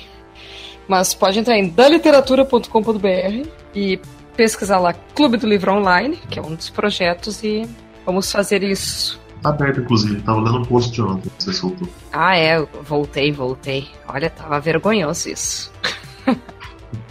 Mas enfim, daí eu vou ler o robô esse mês, porque eu sou da equipe dos robôs, óbvio. Que cientista não tenho nada e ser. Ah, eu não vou ser. Não vou participar de equipe de seres humanos, né? Bem capaz. Quem, quem começou falando as indicações? Olha, eu. A gente não explicou A gente- nada, a a gente, gente- é, foi, a a gente- gente é, a foi, gente a gente foi um pro outro. indicando. A gente foi indicando. Eu já indiquei até três, olha. Então, vocês podem falar, eu vou ficar aqui tomando café enquanto isso.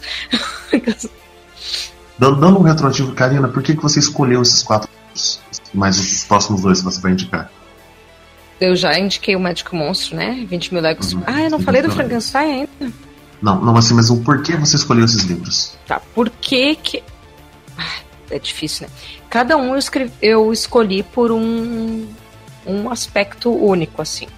O, o Frankenstein, primeiro porque foi escrito por uma mulher, e se a gente for fazer uma lista do- dos livros mais famosos de ficção científica, ah, a gente vê pouca mulher escrevendo ficção científica, né? Pouca. A lista que eu fiz tem três mulheres, incluindo a Mary Shelley, e uma delas é no Brasil. É, são pouquíssimas mulheres mesmo. E, e, infelizmente, ou talvez ah, poucas que tiveram realmente o reconhecimento, né? Porque a literatura ela foi muito masculina até desde sempre, assim. Mas essa é uma discussão que, que, enfim, eu vou fazer em outro momento. E eu fico muito feliz dela ser a grande autora, digamos, de- do início do gênero, porque eu acho Frankenstein um livro excelente, né? Vai ter essa discussão da criatura e do criador. Quem será que realmente é- tem mais humanidade aí, né? O ser humano ou, ou a criatura? o Frankenstein, eh, as pessoas às vezes acham que é o a criatura e não é, né? É o Dr. Médico. Victor Frankenstein, né? O próprio médico, né? Ele é, um, ele é, na verdade, um estudante de medicina, né? Enfim, eu, eu acho ele um livro excelente. Estudante de medicina também é gente, às vezes. Ok. O Médico e o Monstro eu indico por, por essa questão do duplo, que eu acho bem interessante. Inclusive, isso é um, um dos grandes mitos do século XIX, o mito do duplo, né? Que, que é trabalhar com essa ideia do- dos dois lados do, do ser humano, né? Um lado bom e um lado ruim. Eu tô falando de forma bem simplista, assim, né? Mas tem vários livros com essa, com essa ideia. O 20 mil léguas submarinas, porque eu amo Júlio Verne, não vou que o principal motivo é esse.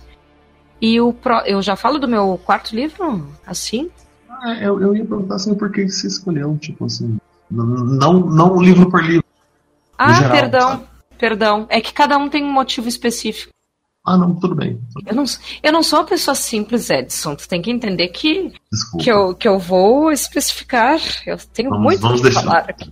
Vamos, vamos deixar o último como, como cereja do bolo, então. Ok. Ai, Vini, você tem um motivo pelo qual você escolheu os seus, seus quatro livros? Ou tipo. São os últimos que eu li? que mentira. É, mais ou menos isso. Ah, bom, eu, eu, eu nem indiquei eles, mas, mas eu vou indicar agora então, que é o Homem Invisível, do H.G. Wells, que ele é interessante porque ele, ele, ele trata de assuntos que é como, como, como as pessoas normais lidariam com o, o fantástico, assim, né? De uma certa forma. Que tem um, tem um cara que é invisível e é isso aí, meu. Vai ter que lidar com essa porra aí. Então, tipo, não sei se vocês já leram, a minha interpretação pode estar totalmente errada. Ah, provavelmente, a Karina, pro- provavelmente a Karina vai dizer que tá, depois que ela lê o livro. Ah, mas é- Talvez. É, é interessante porque tu tem o ponto de vista do homem invisível e tu tem o ponto de vista das outras pessoas, né? Então, e ele também ele carrega essa tem toda essa questão de que a, a, a ciência ela muda o homem, e às vezes não só de uma forma positiva, né? Então não adianta Uhum. o cara ser um invisível e ele acabar se tornando uma pessoa má, né? De uma certa forma. Do, do H.G. Wells eu só li aí do Dr. Moore. E eu saí muito perturbado dessa leitura. É, eu quero ler, eu quero ler esse também. Nossa. Eu li o outro dele. Deixa eu. Ai, o que, que eu li Guerra dele? O Eu Sou a Lenda, do, do Richard Madison, que tu me indicou pra ler e é fantástico. É fantástico. Ele trata muito sobre. Eu acho que eu acho que eu me identifiquei muito com o livro e eu. Por quê? Bom, Porque ele tá sozinho. É um livro sobre isolamento. É um livro sobre. Ah, É, desculpa, eu tô sacaneando aqui. É que ele, ele, ele mostra o, o isolamento meio que como uma, uma alternativa para sobreviver, sabe? Não é uma coisa que ele quer, é uma coisa que ele precisa. Então, tem toda essa questão de, de como sobreviver sozinho e manter a sanidade, né? É de como ele continuar isso, de como ele Né? Eu acho que, por exemplo, hoje em dia seria muito mais fácil de sobreviver sozinho e, e de adaptar esse livro para um filme. Não tô falando do filme do Will Smith, eu tô falando de Ai, coragem. adaptar ele, adaptar ele para um filme legal. Porque, cara, tem tanto podcast, tem tanta coisa maneira que tu pode colocar de fundo. Então, por exemplo, no livro ele escuta muito música clássica, ele lê muito, e ele fala sozinho, em voz alta, que é para ele não se sentir sozinho, né? E hoje em dia eu adaptaria isso, eu colocaria o cara ouvindo vários podcasts de várias datas e períodos de tempo diferente, porque, sei lá, o cara tem um HD cheio dessas porcarias e ele coloca para não se sentir sozinho. Então, ô Vini, dá um, explica, resume aí Eu Sou a Lenda. Eu Sou a Lenda é o. Putz, como é que é o nome do cara agora? Eu sempre esqueço o nome dele. É o Robert. Neville. Robert Neville, que ele deu uma, uma doença, se espalhou pela, pela humanidade e as pessoas começaram a se transformar em vampiros. E ele é estranhamente imune. Criaturas sugadoras de sangue. E ele é imune, porque ele é o recessivo dessa, dessa parada. Então ele acabou ficando sozinho. Cara, e a cena do cachorro, velho? Pá, aquela cena eu do ia cachorro. dizer, pra quê? Pra quê? A cena do Então. cachorro, ela é ao Eu mesmo não tempo. quero falar sobre isso. Eu não quero falar. Mas, mas ao, ao mesmo tempo que ela é muito bonita, ela é muito triste. Porque não tem quero. uma cena no filme do cachorro, todo mundo aqui provavelmente já assistiu o filme, que é terrível, e a cena do filme não tem nada a ver com a cena do cachorro do livro. Eu, eu achei. Eu achei que esse livro ele, ele trata sobre esses conceitos de, de solidão, de, de, de, de não aceitar o, o destino. Eu acho que trata de uma forma bem interessante, cara. Acho bem, bem legal. E, Sobre esse negócio do, do isolamento, do cara tentando é, manter a humanidade, a gente não pode esquecer que depois de um tempo, a próxima vez, que- a- a- quando ele tem um contato humana, né? Aham. O cara pra- tá, ele tá animalizado, ele não sabe falar. Ele sai correndo atrás dela e agarra a mulher. Ele tá todo com o cabelo grande, a barba deixando crescer. Ele tá o Barburu, né? camisa. Ele tá, ele, é, ele, ele, ele ficou animalizado pela falta de contato humano. Eu sou a lenda. Não, não, não é distopia. Tô viajando, esque- É esqueça. futuro apocalíptico. É um futuro apocalíptico, apocalíptico, mas não é distopia, porque distopia geralmente tem o governo ditatorial e tal. Ou não. Inclusive, digo mais, né? O, o, o filme ele já foi algumas vezes né, adaptado, não tem só o do Will Smith, tem um que é do Charlton Heston, engano, Que é o The Nossa, Omega último Man. É. Ah, Omega Man, tá certo. que é bem maneiro também. É bem massa. Eu assisti O último faz... Homem da Terra é do Vincent Price, pra você ter ideia. Vincent Price. Aham. Tem o- São três Bom, tem-. Tem um que é com o Charlton Heston, que é nada. muito maneiro. Que é o Omega Man. The Omega Man. Eu acho que eu não vi nada disso. E deixa eu ver o que mais que tinha de dica aqui. De dica aqui tem o livro Jogador Número 1. Que é, acho que é Muito o mais recente. Que é o mais recente aqui que eu li, acho que. Eu li vai fazer uns 4 anos, 3, 4 anos. Inclusive tem um baita filme aí, assistam. É, Ai, horrível, horrível. que eu, eu Mas, achei né? assim. Eu achei que Mais detalhes no Geek Burger. Mais É, detalhes no Geek Burger. Assistam aí o Geek Burger que já teve e assistam o que vai ter. O que Ah. vai ter vai ser aqui, ó. Eu tô na equipe de quem adorou essa bosta. Então, assim, eu acho que o, o livro ele é absurdamente melhor do que o filme, porque ele, ele Óbvio. trata de coisas assim que no livro são só só só ver semblantes daquilo ali. Por exemplo, a, a questão das pessoas elas em vez de elas serem presas, elas são colocadas em trabalhos de campo forçado, onde elas têm que ficar minerando coins dentro do jogo, sabe? Tipo, então é toda toda aquela questão de que tipo assim, Caralho, não tem mais energia nessa caceta desse planeta. Como é que esse filho da puta fica na internet, tá ligado? Mas é, é, é é- o livro é fantástico. Inclusive, uma coisa que me incomoda que tem no filme é que ele começa magrão e bonitão direto, e no começo do filme ele é gordinho, Gordinho cheio de espinha.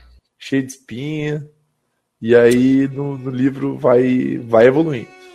Mas o Evandro gostou do filme, né? É, vamos Ah, deixar isso registrado. O Evandro, é um Evandro cara que não é gostou parâmetro. do filme. Luiz gostou do filme. Luiz é um cara que tem gosto tanto quanto controverso. Ele tem um gosto horrível. Todos os piores filmes da minha vida eu assisti com o Luiz. Aquele filme do bebê é uma desgraça. Quero deixar isso registrado. Vamos animar grupo! Vamos animar e indicar Tropas Estelares. Olha, eu pegando a, a pauta do O Edson. Tropas Estelares é um filme muito legal que ele, eles explodem em Buenos Aires, cara. Essa é a Eu, melhor eu parte. fiquei muito triste, porque eu, eu comecei a ler eu, Tropas Estelares, eu quis assistir o filme de novo. E ele não estava mais disponível no Netflix. Ah, o filme não é ruim. Eu não sei do filme. O filme é, o filme é terrível. Jamais, esse filme nunca será, nunca será o melhor filme da carreira do cara do queixão que tá no Drácula 3000, que eu não lembro. Grande coisa. Drácula 3. É, mas assim, basicamente, o que, que eu tentei fazer na pauta quando eu fui cortando? Eu coloquei dois livros de, de apego emocional e dois livros que eu acho que seria uma indicação legal para quem não conhece, conhece pouca coisa de, ficção científica. Um desses de indicação é o Tropas Estelares. Tropas Estelares é, é, um é um desses livros que não escutem nada do que os outros falam sobre o livro. Porque vão falar que o livro é um, é um livro partidário ou simpatizante ao fascismo, ao militarismo, a um tanto de ismo e o cacete a quatro. Porque o, o livro ele pega muito pesado. Sim, o- no, no livro é uma sociedade baseada na meritocracia. Só que é, as pessoas esquecem de uma coisa hoje em dia: a meritocracia é um conceito criado na, na China, pós-governo do Mao, ou seja, na China comunista, tá? Mal, Mao Tse Tung, não o mal, maligno. Mao Tse Tung, é. Não, Mao, Mao Tse Tung. Mao, Mao com O. É. Com O, com O, quer dizer, Mao. Mao. E o. Onde que eu tava mesmo? Ah, e é um universo ficcional, cacete. No universo ficcional, as coisas são feitas de acordo com a ideia do autor. Naquela sociedade estruturada daquela maneira, a meritocracia funciona. E outro, o Heinlein era membro do Comunista dos Estados Unidos, só digo isso. Assim, Tropas Estelares é um, um livro que ele tenta te ganhar de cara. É, o livro ele já começa na cara usando uma Power Armor, invadindo um planeta alienígena, soltando bomba por todos os poros possíveis, todos os buracos possíveis da armadura, destruindo tudo. Cala a boca, Loki. Ah, eu gostei da dica do Loki. É. Assim, ele começa na ação desenfreada. Na hora que você para pra respirar, ele fala, então, a historinha de verdade. Ele volta contando sobre o rico, da onde que ele veio, como que funciona o planeta Terra. O planeta Terra tá em, em constante guerra, eu vou te bater. Eu acho que o Loki tá dizendo Ah. que leu um livro diferente. É. Mas não! Não é assim a sinopse. Não é assim. É um mundo assim, eu acho isso legal, tipo, o ser humano alcançar as estrelas e ter contato com outras espécies. São tão hostis quanto o ser humano e só sabem dar porra.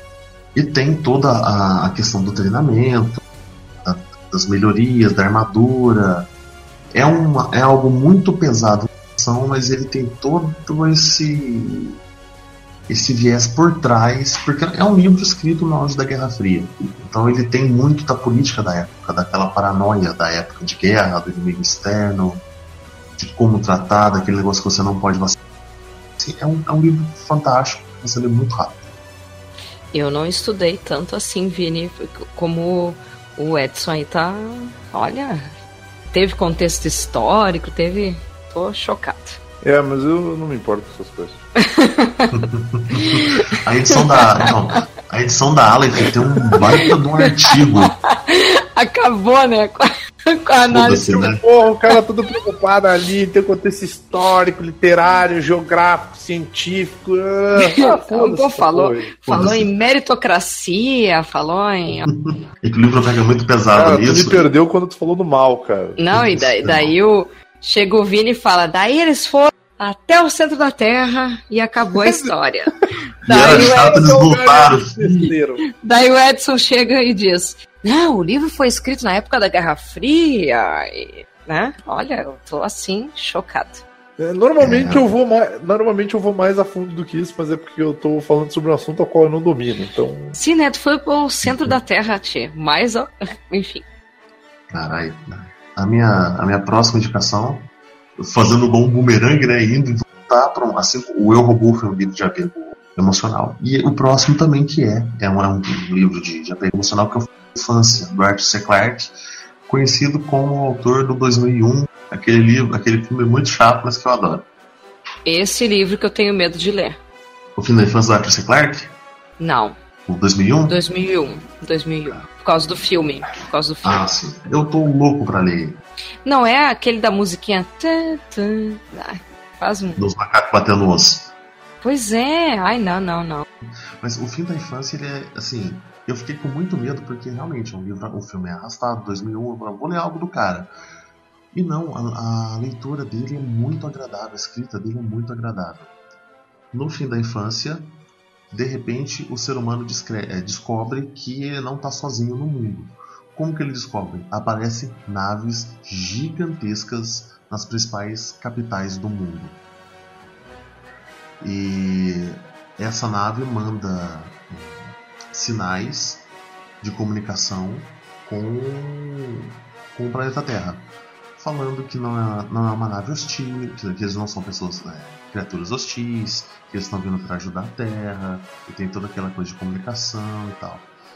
Passam-se os anos, é, a Terra tá em. em- Foi o gato fugindo, porque eu levantei. O Loki me, me, me desconcentra.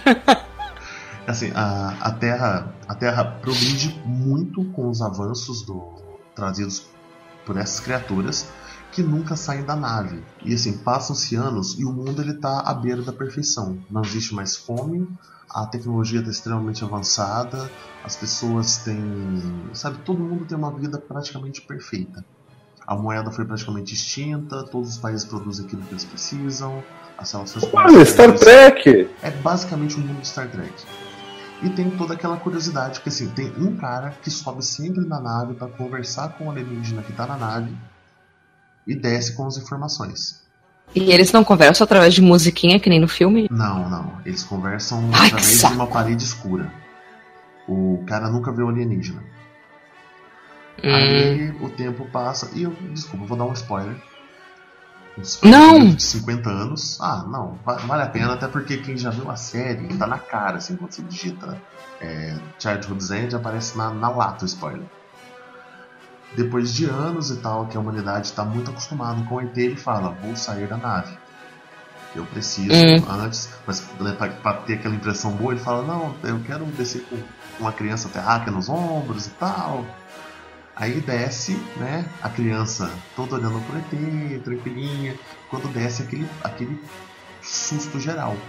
Porque o alienígena, ele é enorme, vermelho, com dois chifres de bode, cascos fendidos, asas de Diabão.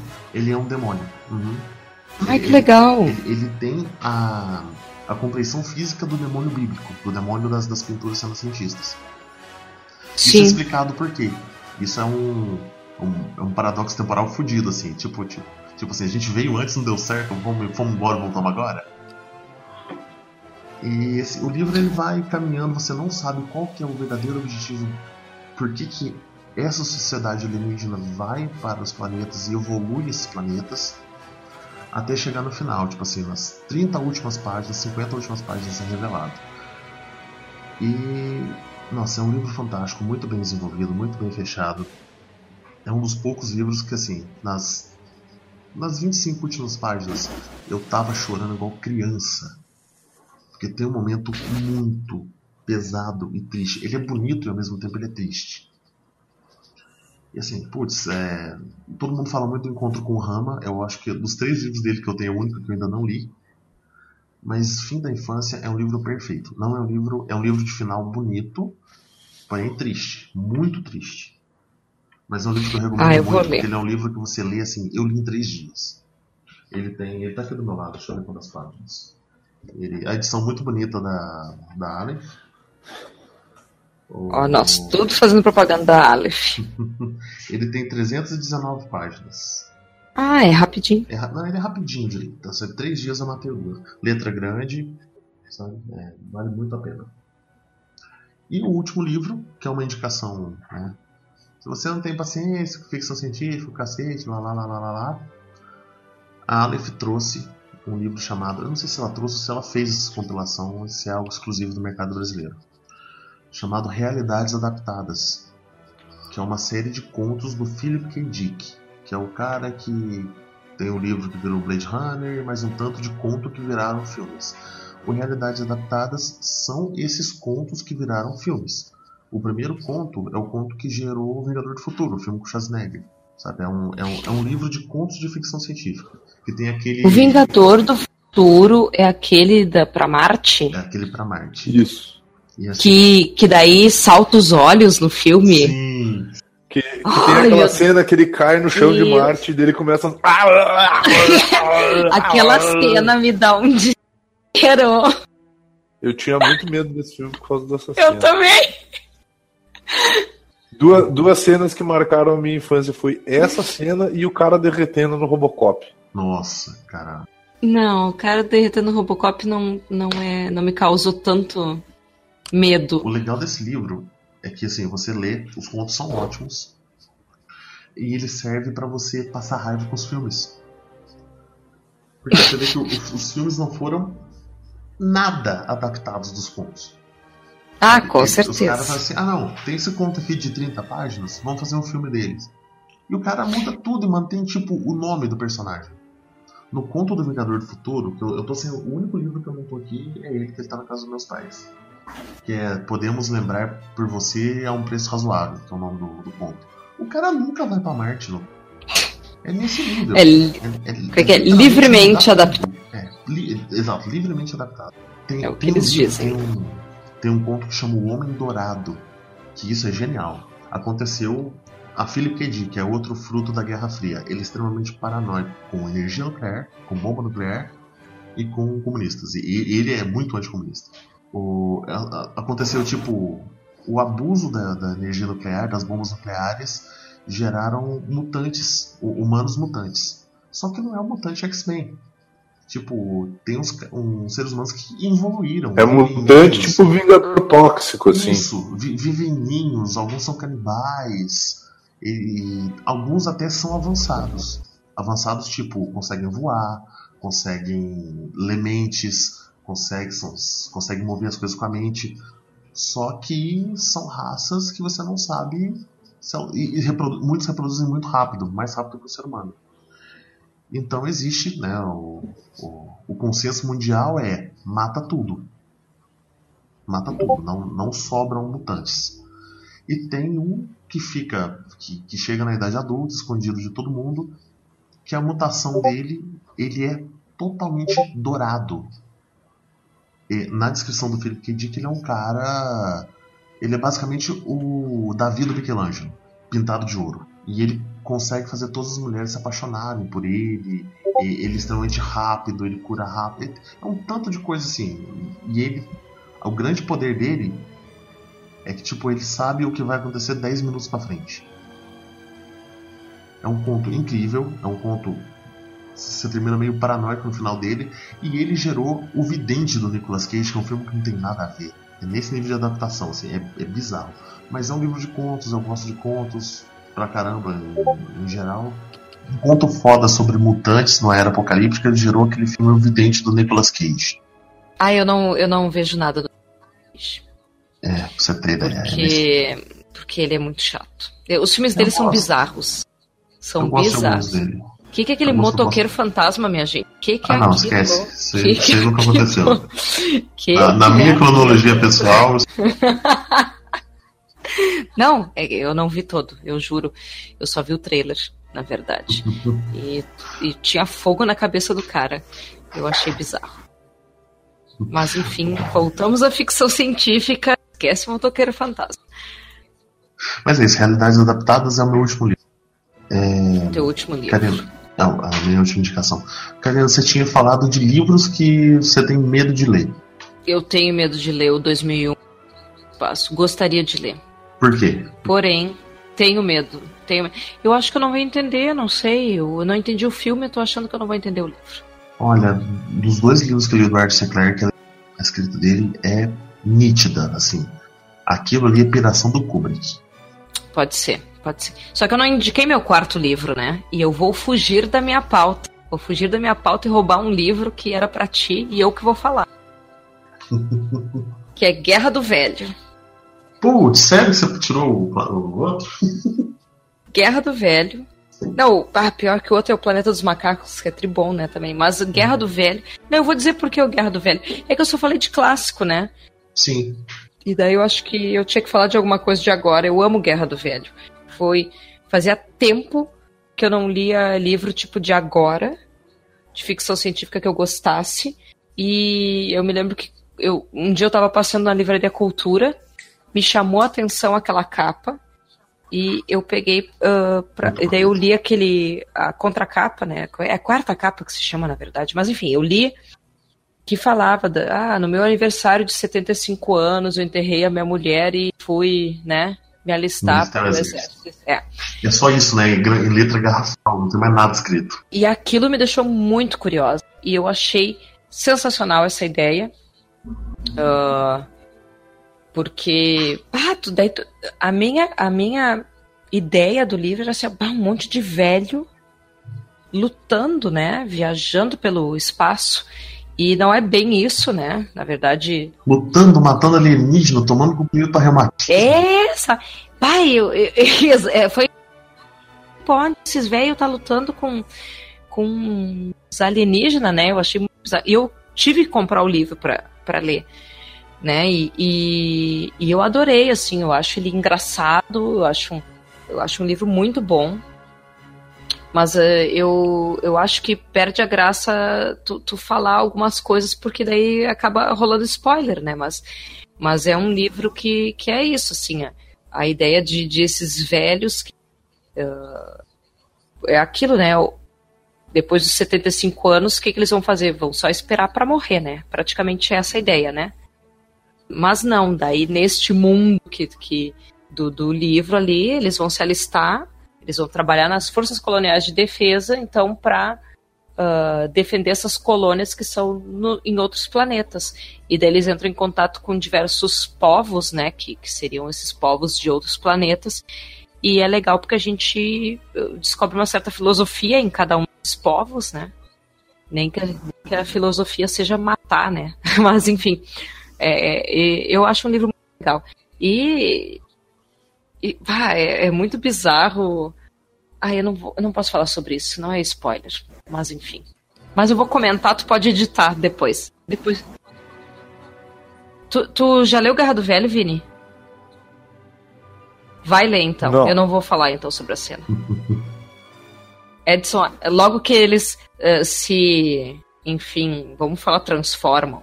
Ah, sim. A primeira coisa que eles pensam em fazer foi muito Tem eu que sou mais bobo. aquilo. É muito engraçado. É muito- Vai ler, Vini, vai ler. Tu vai adorar. É muito engraçado. Não sei se tu vai rir, né? Não sei se tu vai rir, porque assim, ó, eu nunca vi tu rindo, né? Mas.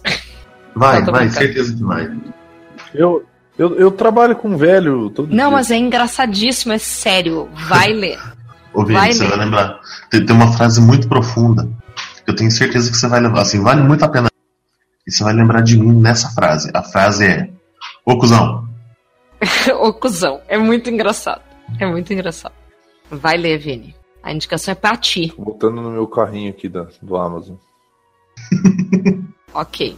E Brigadas Fantasmas, que é, que é o que vem depois, eu li também e gostei muito. eu tô com ele aqui e ainda não li. Comecei. São sete, né? É uma série de sete livros, se eu não me engano. Até o momento. É. Ah, é, até o momento. E, e eu tô achando que Mas Guerra do Velho é muito melhor que as Brigadas Fantasmas. Uhum. Eu gostei da ideia dos brigados. Fantasmas.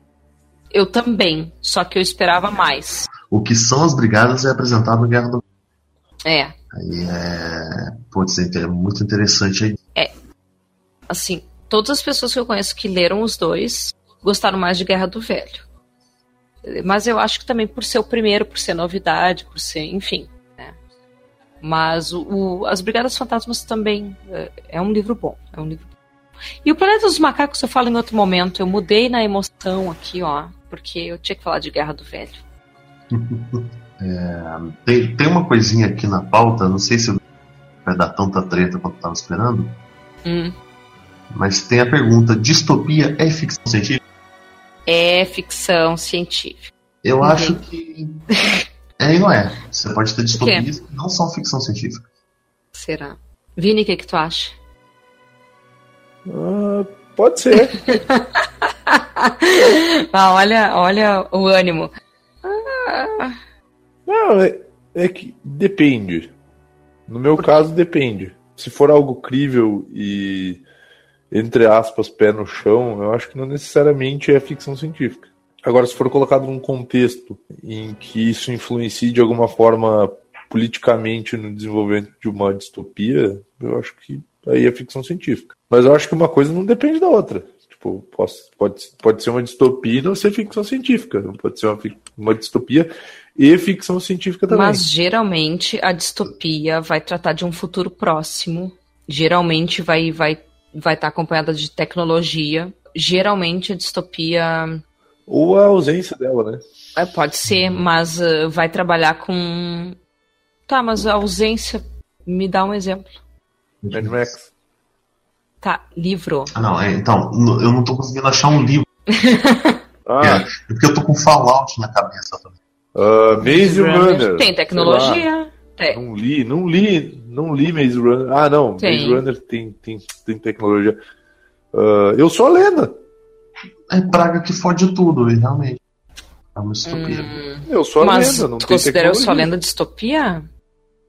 Eu considero só futuro apocalíptico. Pois é, eu também.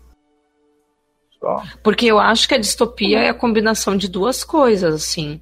Algo que tem um governo totalitário, ou seja, tem uma sociedade que é, que é oprimida por, por um, um governo que é totalitário e que geralmente ele tem, esse governo tem acesso a, a alta tecnologia que nem sempre a população tem.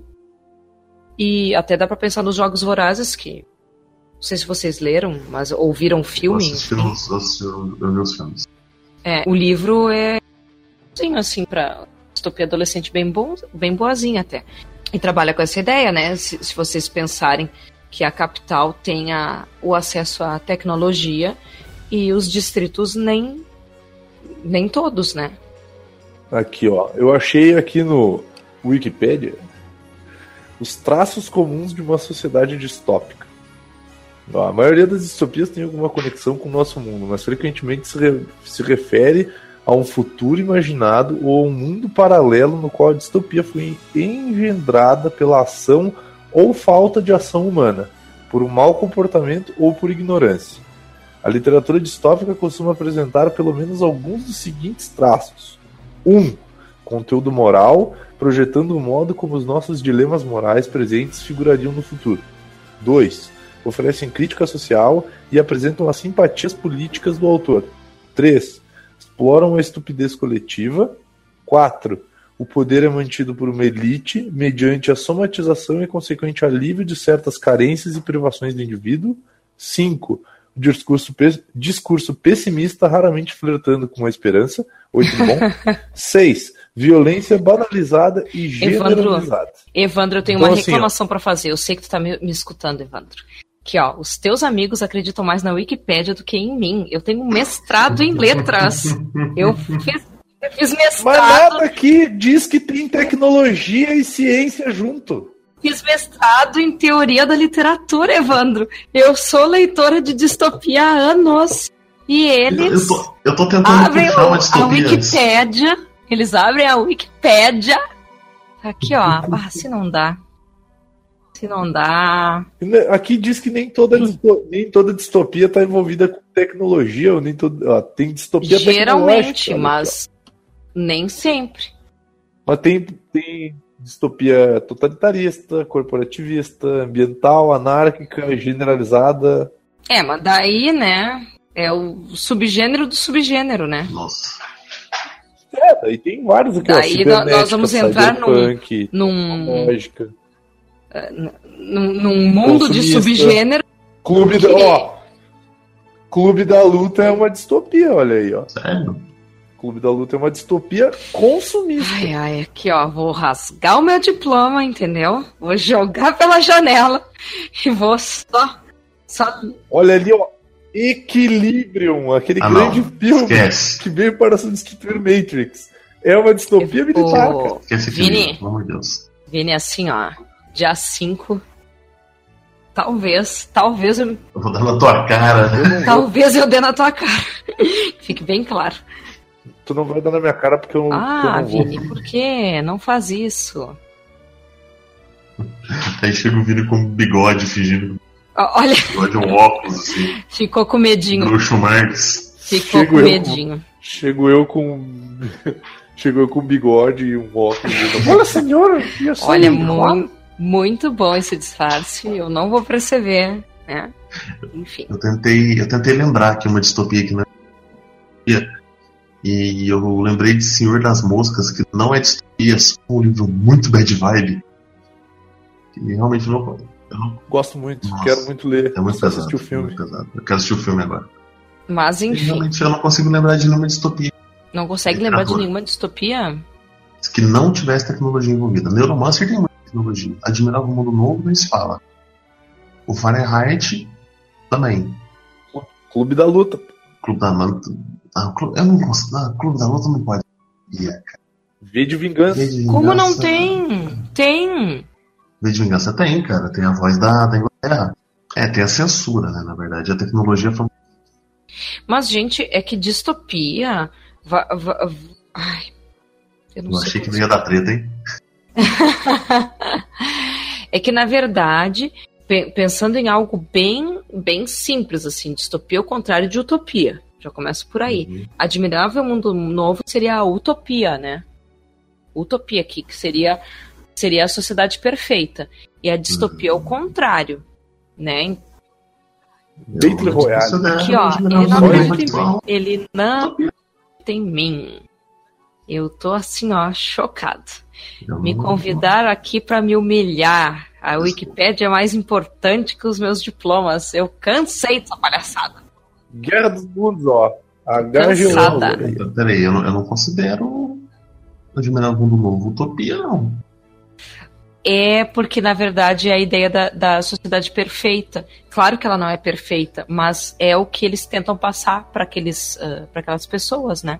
Ela tá, ela tá tenuamente equilibrada no O, o, o fato de desequilíbrio de é aquele. Tu lembra? Não sei se tu lembra, mas uh, a ideia é que eles tentam construir uma sociedade perfeita e, e onde todos têm exatamente Ah, onde todos têm as, as suas funções bem determinadas, né? Uhum. E, e quando eles entram em contato com aquele homem lá que eles consideram primitivo, que as coisas começam a se desequilibrar. né? Então, a sociedade baseada em, em diluição do eu e entorpecimento da população. Pois é, mas ah, E consumismo exacerbado. Até porque eles falam, tipo, o único esporte que você pode ter é esporte coletivo que você tem que comprar um tanto de equipamento, as coisas e tal.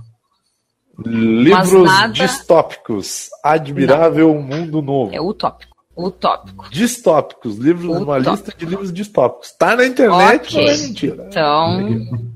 Então tá. Olha aqui, ó, vou mandar um Eu, link. eu, aqui, eu, eu me nego um aqui, ó. Eu só, eu só digo uma coisa: se pediu o Vini mais ativo no podcast. É, é, cuidado com o que você pede. Tudo bem. Fahrenheit 451. Ray Bradbury, Mas de Norte Ele, ele está Philip K. sendo Dick, A ativo Cidade as para Estrelas, dizer que a. Wikipédia é.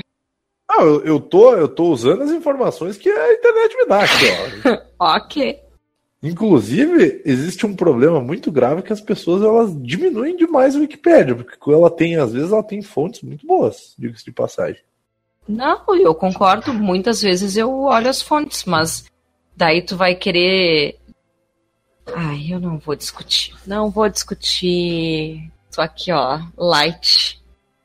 Mas enfim, mas Planeta dos Macacos, ó, é um livro distópico, olha ali. Planeta dos Macacos, na minha opinião, é distopia. O cara. Distopia, Laranja né? Mecânica é distopia. O Homem do Castelo Distopia Alto. Tropas Estelares é um livro distópico. Então, Olha aí. aqui até que ponto é distopia? Porque ali as coisas. Tropas Estelares, as coisas não degringolaram por causa da humanidade. Em Tropas Como Estelares, não. cara? As coisas As degringolaram por causa da humanidade. Eles só se juntaram Então, para enfrentar coisas, os insetos, cara. Não. As- na, na Tropas Estelares, de certa forma, ela é perfeita. Teve um tanto de guerra por isso, até, até chegar nesse nível. Mas, por exemplo, no, no Guerra do Velho, os planetas ainda estão muito desunidos politicamente. O problema, a, fora da Terra, na Tropas Estelares, é que, é que a gente pega. Mas aquela sociedade, ela tá também no equilíbrio. Olha só, em minha defesa, por que que, eu, por que que pra mim o Admirável Mundo Novo é uma utopia e por que que eles tentaram construir uma, uma sociedade perfeita, dividindo em castas, né? E, e Uhum. pensando naquela ideia da, da reprodução e, e todas aquelas questões. E todas as pessoas vivem, de certa forma, felizes quando eh, eles entram em contato com aquele cara lá, que, que as coisas vão mudar, entende? E que daí que vai aparecer, e daí que vai mostrar que essa sociedade que eles criaram, ela é corruptível, digamos assim. Eu teria que, que repensar, mas para mim é- é- ele é diferente. Ele, ele tenta ah, mostrar uma sociedade perfeita e o que não acontece. Acon- E quando tu lê uma, uma distopia, tu, tu já percebe que essa sociedade é toda. que, que, que vai dar merda com certeza. Que. Ah, eu. eu, eu pra mim elas são diferentes. Ah, é, é, talvez essa diferença não seja tão clara assim, tão. tão ah, talvez o limite ali seja muito tênue, assim, mas. ah, mas para mim elas são diferentes. Eu não, eu não, eu não sei explicar. Eu, eu defendo que é diferente. É porque é. É porque eu sou contra a Wikipédia. É Pronto. porque eu quero e acabou. É porque eu quero e acabou. Tá bom. Beleza, não é. Tá? Vini, tem algum livro que você tenha medo de ler? Cara, tem, tem vários livros que eu quero ler. Tipo, eu não tenho medo de ler, assim, por. ah, como é que eu vou te dizer? Medo, medo, assim. Eu acho mais a questão de tédio e de me perder em discussões que talvez não me sejam interessantes no momento. E eles mergulhem muito a fundo em questões ah, filosóficas e científicas de termos que eu não faço a menor ideia do que querem dizer. E isso é uma coisa que isso é uma coisa que me incomoda um pouco em ficção científica em si, sabe? Ô, Vini, você já leu Parque dos Dinossauros? Não. Ah, é tribom. Quer dizer, eu gosto. Adorei, mas assim, não tem coisa mais desesperadora pra alguém que mexe com, com gente. Na hora que você tá folheando e você tá vendo umas linhas de código no meio do, das páginas. Ah, verdade. Linha de código, comando de computador, tabelas, o que que tá acontecendo? Ele puxa muito pra essa parte de, de eu não estou, não estou entendendo nada do que tá aqui. Ele pode estar me mandando tomar no cu em binário, que eu, eu vou continuar achando maneiro. Sim. Tu acha que isso é fundamental para para a história em, em si? Do Parque dos Dinossauros? É, eu não Ah, achei, não, entendeu? Eu, não, eu achei só firula. É, eu não. Aquelas linhas, aquela coisa, eu achei. Não, tudo bem. Elas têm uma explicação porque tá ali. Vai agora, metade das vezes. Mas, sei lá, eu, é só firula, de certa forma. Ele poderia muito bem falar, a- o portão destravou, sem exibir a linha de código. Sim, pode ser. Eu tinha um livro que eu tinha muito medo de ler e ficar boiando nele, que era 1974. E eu li. Foi um parto para esse livro. E eu já travei, eu acho, umas cinco vezes para escrever sobre. Eu tô vendo quanto é que ler de novo. Mas sei. Talvez tenha sido um bom ano. É, pros quadrinhos, 1986 foi É, pois é, né? 86 foi foda. Esse é Vai.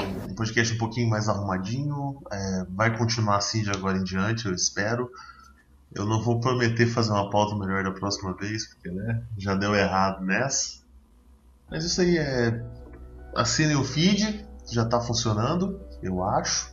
É, curtam a nossa página que não existe. O que que eu mais eu falo? Fala que tu tá feliz com o projeto, que tá tudo muito legal, que tu tá empolgado.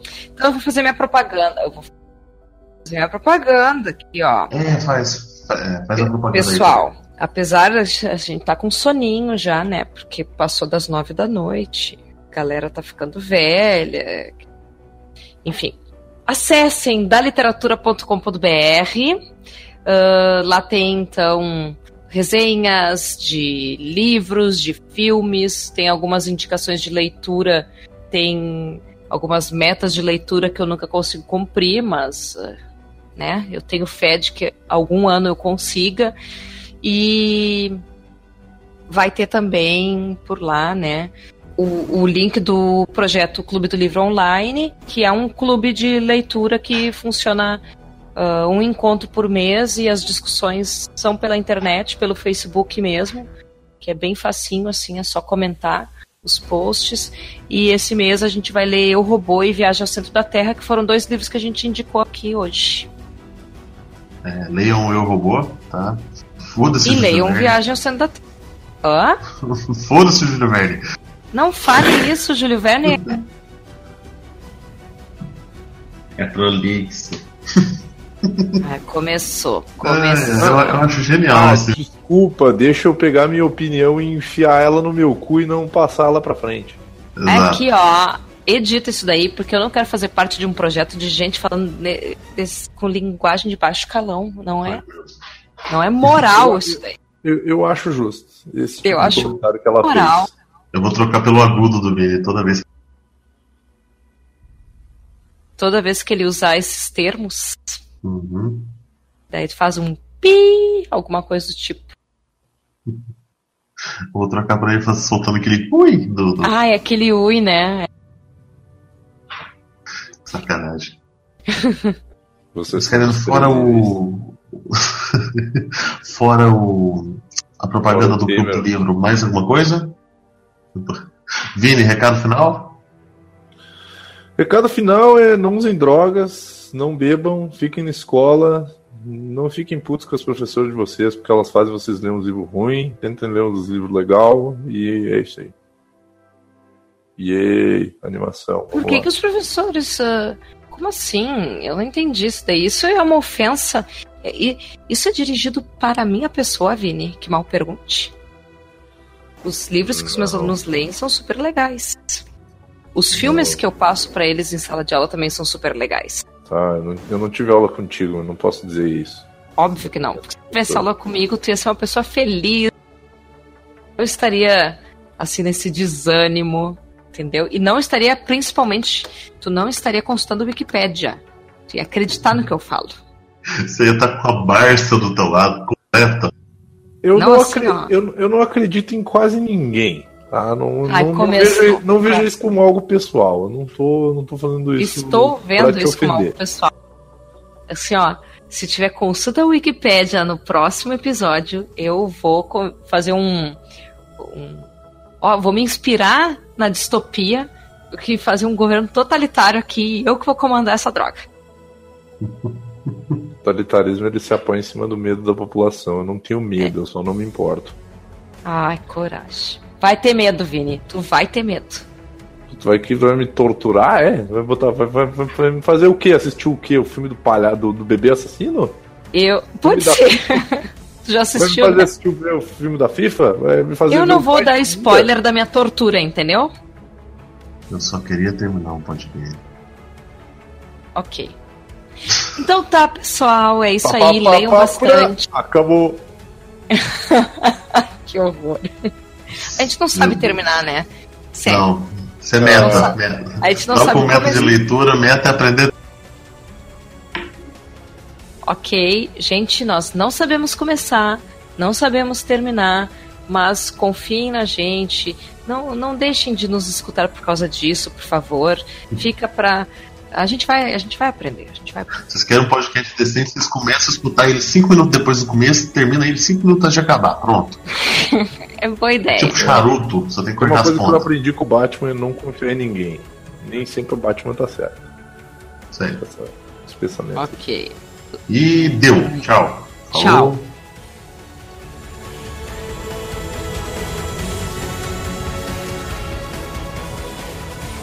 É, Cacete. morreu mesmo. Morreu. Ou ele ficou quieto Gente. ou o áudio dele morreu.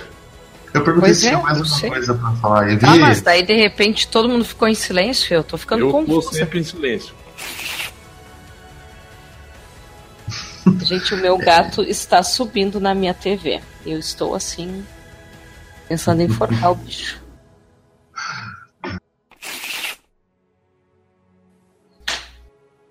Só um pouquinho que o Bilbo tá. Sai daí, ô gato sem vergonha. Eu não tô Ah, falando com ouvinte. você, Loki.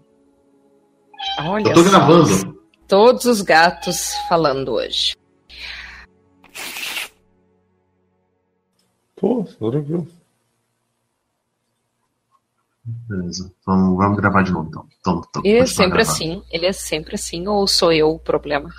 Não, não, o Vini é assim. O Vini é assim. Ah, eu tá. sei que ele, o, o Vini tem, tem dois estados, que é, que é puto e tranquilo. Como repete Tudo tudo desde o começo? Não brinca não, Evandro. Você vai se ferrar. Vai se ferrar.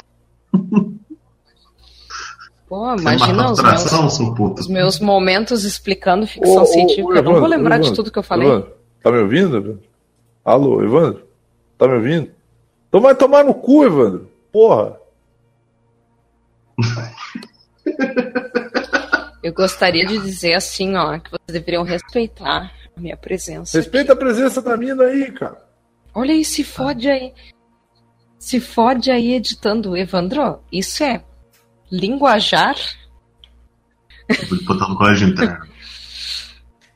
Tá, gente, vamos lá. Tá- tô baixando o áudio anterior. Vamos, vamos. Vamos, vamos gravar já nem normal. sei o que Você nós estávamos falando. gravar.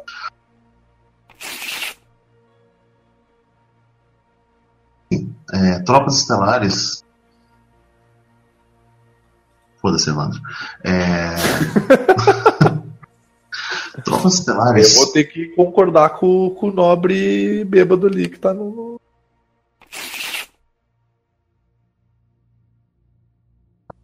São, aí sobe a musiquinha. Vamos botar uma musiquinha futurista dessa vez. Põe a, a abertura dos Jetson.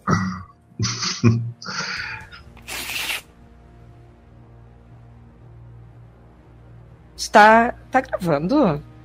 Estamos, estamos gravando. Ah, tá. Porque o que aconteceu? O Vini morreu? Não, eu fiquei quieto pra te poder falar. Ah, perdão. É que, é que deu um barulho muito esquisito aqui. Mas enfim. Será que pegou tudo tive que eu falei? Se Tá, quiser, eu posso, se tu quiser, eu posso ficar te interrompendo. Assim, o, o Evandro tem experiência nisso. Pode, Pode Não, me interromper, eu não me isso. importo. Pra editar é muito triste. Eu tive que Ah, pausar bom. também. O Loki entrou reclamando aqui no quarto. Eu tive Ah, que perdão. Perdão. Não, Tá. mas tá, tá legal tu Ma- falando. vai mas, mas aí. Ah, tá muito bom. Tá. É que o que me chateia, desculpa, é que o que me chateia é que daí eu tô perdendo algumas informações do que tu tá falando, entendeu? Não, não, é, é- normal do Discord, eu acho. Hum. Discord É faz Discord, muito uma isso. vez a gente tava, uma vez a gente tava discutindo sobre isso que às vezes ele dá um ele dá umas puladas e a gente acaba perdendo um pouco da Pois é, droga, né? Daí as reações naturais, entendeu? Não, ele tá. E se ele fala algo assim que eu vou ficar super espantada, de repente eu poderia né, reagir e não posso. Porque Não, alguém é. tem que reagir aqui, né? Já que o Vini não reage. Eu tô sumindo? Aham, direto. Sim, tá, Nossa. tá dando Martin McFly, cara.